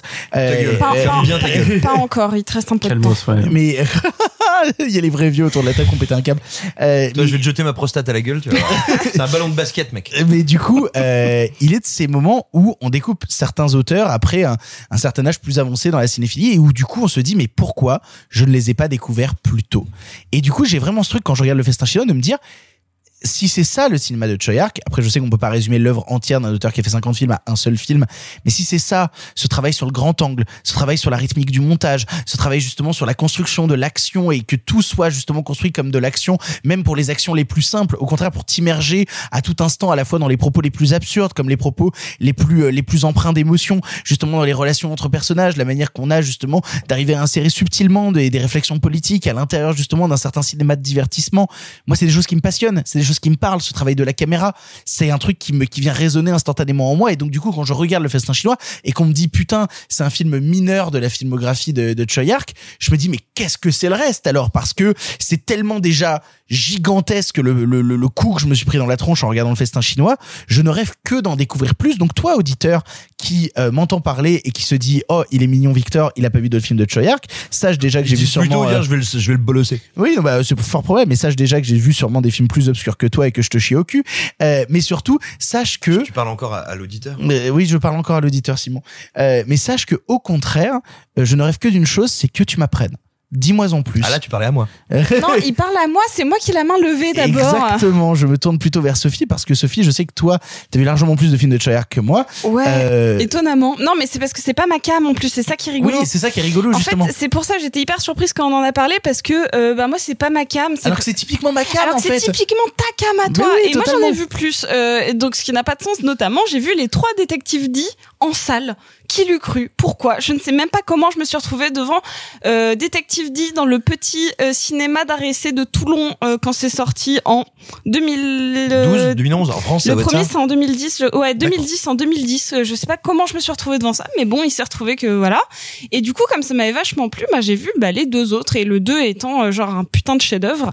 Donc moi, je te conseille de regarder Detective D parce qu'en fait, tout ce que j'ai pas énormément aimé dans le festin chinois parce que j'ai pas adoré le film en fait euh, parmi ceux que j'ai vus donc euh, histoire que vous me disiez aussi à moi quel film voir d'autres en fait euh, moi j'ai vu Detective D donc les trois j'ai vu Time and, euh, euh, Tie and Die Euh, Time and Ti- Tide. Time and Tide. merci Time and Tide Euh, j'ai vu le truc avec Jean-Claude Van Damme Double Non. impact. Non, knock off. D'accord. oui c'est le c'est le même titre Excuse-moi d'être français. Non, non, non, non. Il y a deux films. Il y a Double Impact et, il y a Knock Hong Off.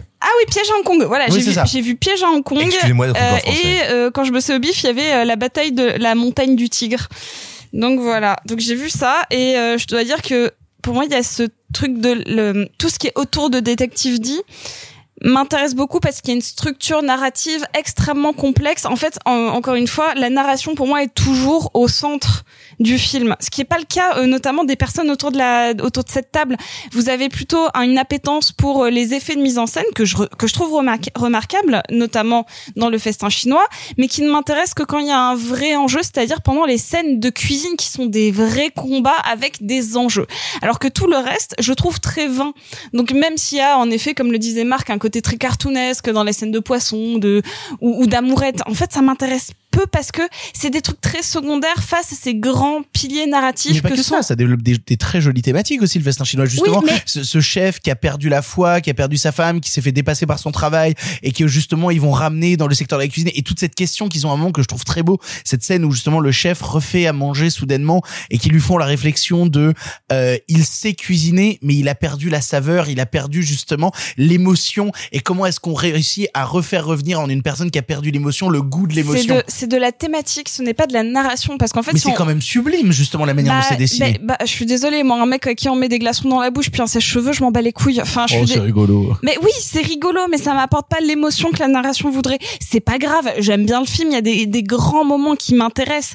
Mais en fait, ça m'intéresse beaucoup moins qu'un détective dit qui va se servir de la légende et de construire de grands personnages, genre over the top, mais dans le sens où ils sont surhumains. Ils vont te construire. Ils sont chemins, ils ont des surconflits, des surenjeux. Exactement. Donc là, forcément, il y a la même, le, voire même plus, parce qu'il y a plus de budget. Il y a genre tout ce que tu peux aimer en termes de mise en scène, c'est x5, avec des enjeux narratifs x15, avec des personnages caractérisés x1000.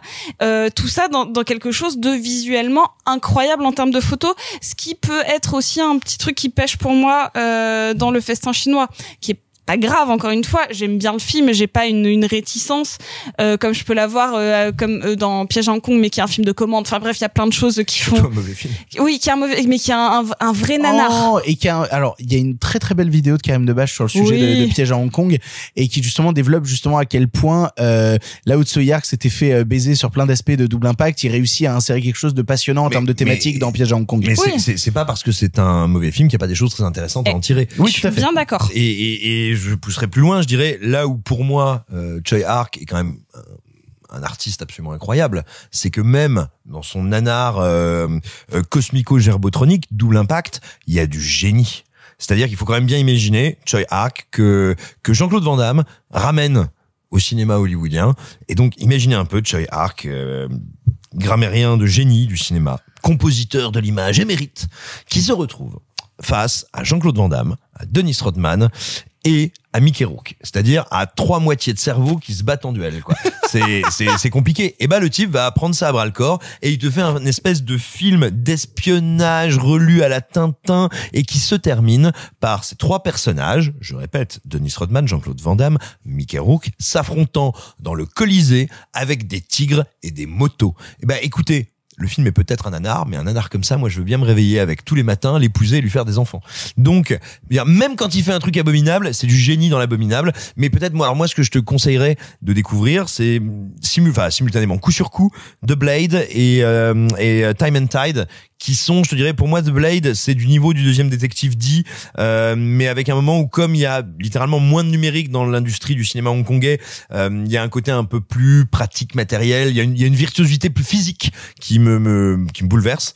Et, euh, et Time and Tide, alors euh, il est il est de il est de coutume de dire et à raison que quelqu'un qui a regardé Time and Tide est bien foutu de dire de quoi ça parle. C'est vrai. c'est vrai J'ai dû voir dix fois le film, je n'ai aucune idée de ce que ça raconte. La seule chose que je sais, c'est que encore une fois, la mise en scène du film arrive à un niveau d'incandescence, de puissance, de frénésie, que je regarde le film littéralement comme un espèce de ballet de cinéma pur, que quand bien même mon cerveau me dit ça n'a aucun sens, je ne comprends pas ce que font ce garde du corps et cet ancien flic ou cet ancien truand, je n'arrive pas à comprendre pourquoi il se tire dessus, et mon cerveau en même temps me dit est Louis. Et, et, Bah, alors, c'est marrant parce que euh, un, un ami euh, qui, a, qui a une chaîne YouTube qui est super, je vous encourage à, à regarder ça, qui s'appelle Le Coin du Bis. Lui, un de ses films préférés de tous les temps, c'est The Lovers de euh, de, de Choi Ark. Et, et, et je crois que tu me faisais la réflexion, Marc, juste avant l'émission, tu me disais The Lovers, c'est Choi Ark qui essaye de faire du Wong Kar Non, Wai. c'est pas qu'il essaye de faire. C'est c'est c'est une part du cinéma de Choyard parce qu'il y a c'est un film que un, je suis pas- un expert mais je trouve que c'est un film qui est un peu à part dans sa filmographie et qui rencontre une part du cinéma de de de Wong Kar Wai mais j'ai ça en fait je le disais en micro parce que c'est gratos comme remarque. Mais parce que si vous allez le voir un, en fait un cinéma déjà plus mélo, disons. non mais c'est plus mélo. Déjà c'est c'est extrêmement visuel vous allez voir. C'est un c'est un truc avec des costumes des cadres etc c'est non pas que les films de Choyark soit pas visuel d'habitude. Mais là, euh, c'est c'est extrêmement je- Bah, plus empathique, lymphatique et dans Ouais, les sentiments. mais presque attention, je vais dire un truc, un mot méchant, mais presque poseur en fait. Euh, et, et le film est extrêmement beau. En fait, en fait, surtout par rapport à tout ce qu'on dit, tu vois, pour reboot, pour rebooter, pour euh, retomber, rebondir, je ne sais Reboucler. plus. Boing. Reboucler. Je vais finir par avoir le mot. J'ai bu que de l'eau. Euh, C'est vrai que sur- t'as bu que de l'eau ce soir. j'ai tous on est au rosé et ça roule. euh, sur ce qu'on disait plus tôt, en fait, c'est que t'as un nombre de points d'entrée assez conséquent parce que comme c'est un mec qui se réinvente ou presque à chaque film et en même temps fait toujours la même chose, c'est un peu magique. Euh, tu vois quand tu vas prendre dans ses premiers films, par exemple, moi il y a un de ses premiers films qui est très très culte pour les les, les amateurs de cinéma HK, c'est euh, L'enfer des armes, c'est un film que j'aime. Alors moi c'est un film que j'aime assez moyennement mais qui a une destinée par exemple absolument passionnante parce que c'est un film extrêmement politique euh, L'enfer des armes, ça se passe à Hong Kong des années 80, des gamins, c'est un peu Nocturama, hein, c'est des gamins qui foutent des bombes dans euh, des, des, des des lycéens qui s'emmerdent qui ont foutu des bombes dans voilà, producteur qui n'avait pas trop kiffé, film remonté, retourné, coupé, machin. Bon bref, il y a une director's cut qui a été remontée bien après, mais avec des bouts de VHS parce qu'on a plus les masters du film.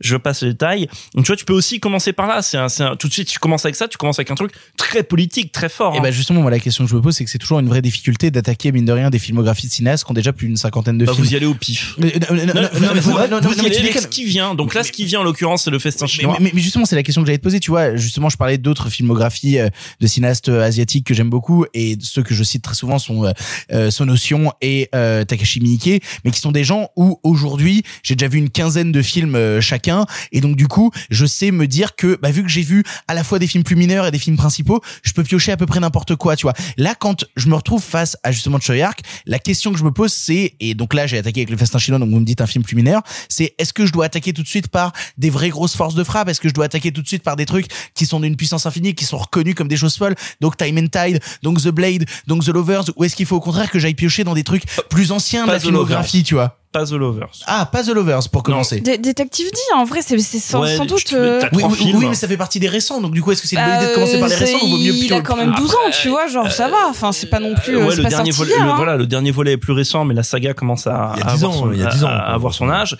Et accessoirement, euh, là, tu vois, tu prends, là, tu viens de voir un film de 95. Là, tu vas, si tu regardes Detective D, tu regardes un film, une saga de films des années 2010, au moment où il y a l'image de synthèse qui a pénétré le cinéma asiatique, au moment aussi où Choyark ne fait plus du cinéma hongkongais, mais du cinéma chinois. Parce que je sais plus si on l'a dit ou pas, parce que Si quand au il- début on a dit que ça avait été toute la transition Voilà. et qu'il était allé jusqu'au cinéma chinois. qu'il est allé, mais ce que ce qu'on a peut-être pas dit et ce que je voulais dire, c'est qu'il y a certains cinéastes qui n'ont pas ou qui ont eu du mal à faire ça. Pour des pour des cinéastes comme John Woo, euh, qui a fait un retour en Chine, euh, d'abord glorieux avec les, les trois royaumes, puis un peu compliqué avec The Crossing, ou pour des cinéastes comme Ringo Lam ou d'autres. Bon bref, la, la rétrocession ou Jonito, la rétrocession, ça a été un moment. euh, Ah, c'est marrant, Jonito, j'ai vu des films de Jonito, tu vois. alors attends, je faisais une parenthèse, mais puisqu'on parle de Hong Kong, en dehors de Tsuyark, juste entre toi et moi, mais tu peux laisser les micros tourner. Est-ce que tu as déjà vu Hard Boiled de John Woo? Pas du tout.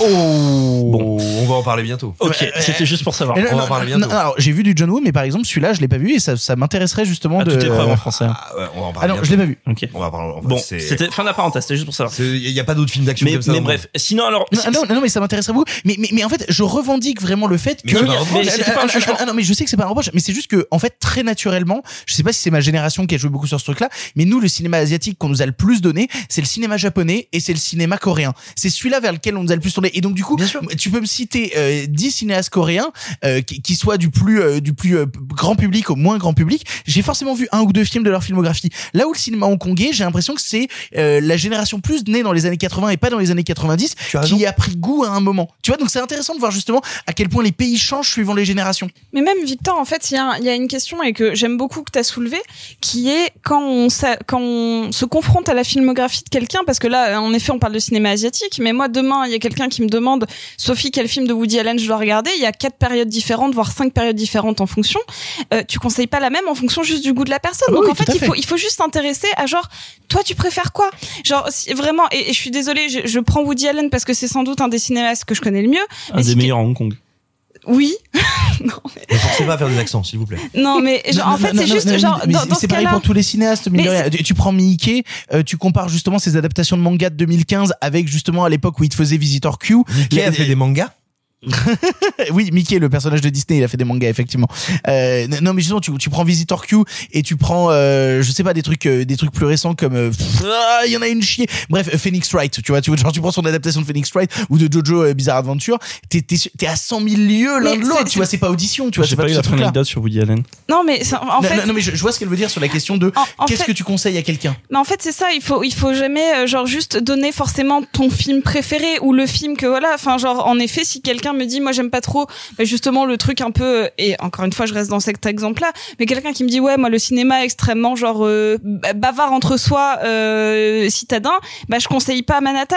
Je vais conseiller Woody et les robots. Parce que c'est, J'adore Manhattan. non mais c'est pas ça la question. C'est pas Ah, ça. bah, la- non, pardon, mais excusez-moi. C'est pas ça la question. C'est juste la genre, bière, pardon. genre, est-ce que bah dans ce cas-là, je conseille pas la période slapstick? Et j'imagine que par exemple, moi, j'ai vu quasiment aucun Clint Eastwood, mais euh, je suis sûre que j'ai vu que sur la route de Madison. Mais si je l'avais pas vu, c'est ça que Marc m'aurait conseillé. conseiller deux trois. Mais Euh, voilà, non mais en, en fait, c'est ça l'idée. L'idée, c'est genre juste écouter la personne et de et lui et de lui dire, toi, tu préfères et, quoi? et, et, et tu vois, bon là, tout à l'heure, bah tu sais quoi, je vais rebon- rebondir Boing, sur un truc que t'as dit un petit peu plus tôt, flashback. Tu disais justement le mec il filme, euh, il filme ses, ses, ses, son walk euh, de, de bœuf aux oignons comme du comme des trucs d'arts martiaux. Bah tu sais quoi, j'ai envie de te dire, fais au plus évident et comme ça tu restes à peu près dans la même époque. T'es pas dépaysé, donc t'auras pas le choc de temporalité parce que tu que tu peux vivre si tu te tapes les détectives D ou t'as le numérique. Bah, The Lover, Bah, tu- c'est un an avant le festin chinois. Tu hein. regardes, il est- Arrête avec The Lover. Tu regardes, mais, mais il- ça m'attire, j'ai un pote qui m'en a parlé tu regardes, boucle. tu regardes, il était une fois en Chine. Ah bah oui.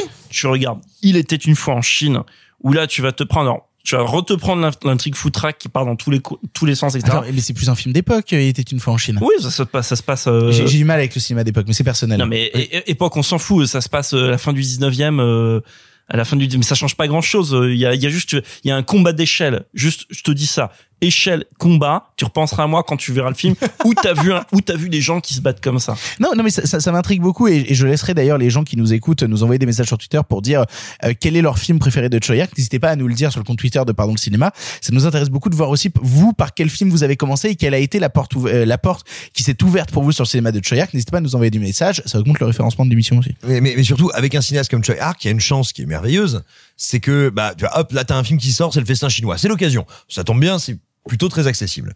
Et bah après, comme il a fait quand même 50 putains de films, t'as une chance formidable, c'est que tu peux aller regarder les synopsis, les genres. Tu vois, si tu dis, ouais, mais moi, le cinéma de KPDP chinois, je, je connais pas les codes, je sais pas comment ça marche.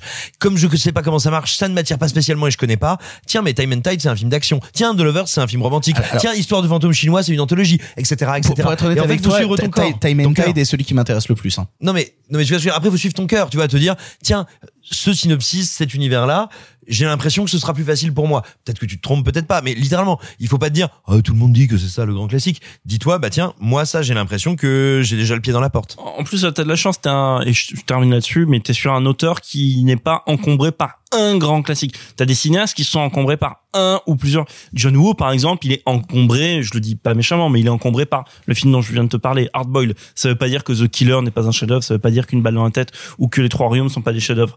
Mais, D'habitude, c'est le John Woo qui ressort. Sur Choyard, tu vois, t'en as parlé. Là, il y a aucun film qui nous est venu simultanément tout de suite en tête. On a tous 5-6 à citer, quoi.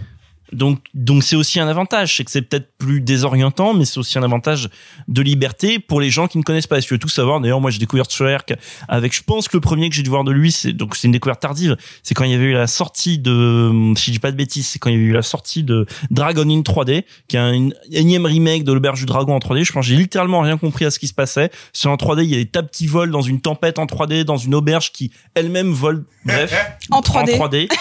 C'était vraiment formidable. Non, j'ai rien compris au film, mais c'est quand même voilà.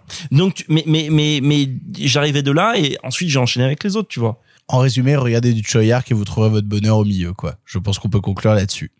C'est ainsi que se termine ce 54e épisode de Pardon le cinéma. Marc, 54, c'est le moment où tu te grattes les cheveux et que tu essayes de te dire, oh putain, est-ce que j'ai un truc avec pesant, à chaque fois 54? vous me demandez à moi. Alors Mais que réfléchis en amont, tu sais que vous- tu vas te le bouffer à chaque coup. Non, alors déjà j'y pense pas d'une émission à l'autre et ensuite euh... 54, tu n'as, tu n'as rien pour 54, rien du tout. Il y a Alors, rien c'est qui la vient- Meurthe-et-Moselle, mais euh, je... Ouf, oh, je... Je cherche, je cherche, je cherche. Oula, la Meurthe-et-Moselle, on a fait mieux quand même. Hein. Euh, Désolé aux gens qui nous écoutent en Meurthe-et-Moselle, hein, mais euh, Mais attendez, mais qu'on est con, mais Marc, mais rappelle-toi, on était jeunes et fringants.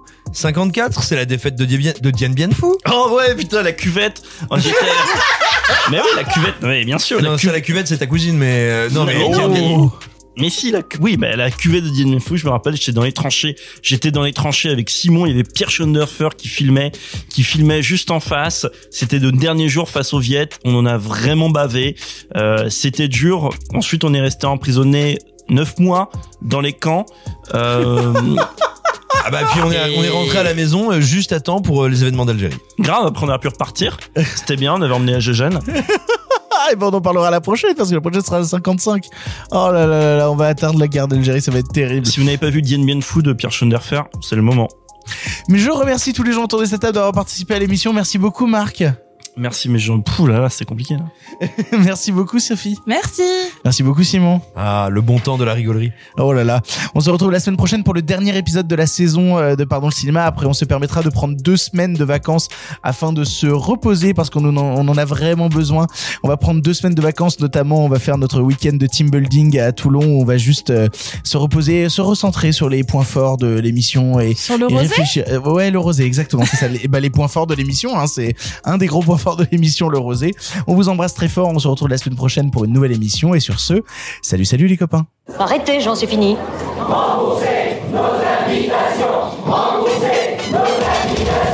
Qu'allons-nous faire par Osiris Essayons de nous voir la semaine prochaine pour déjeuner et puis vous me montrerez votre clocher. Le cinéma fait de toi un bon gamin Et que c'est quoi? Maintenant c'est fini, va falloir rentrer.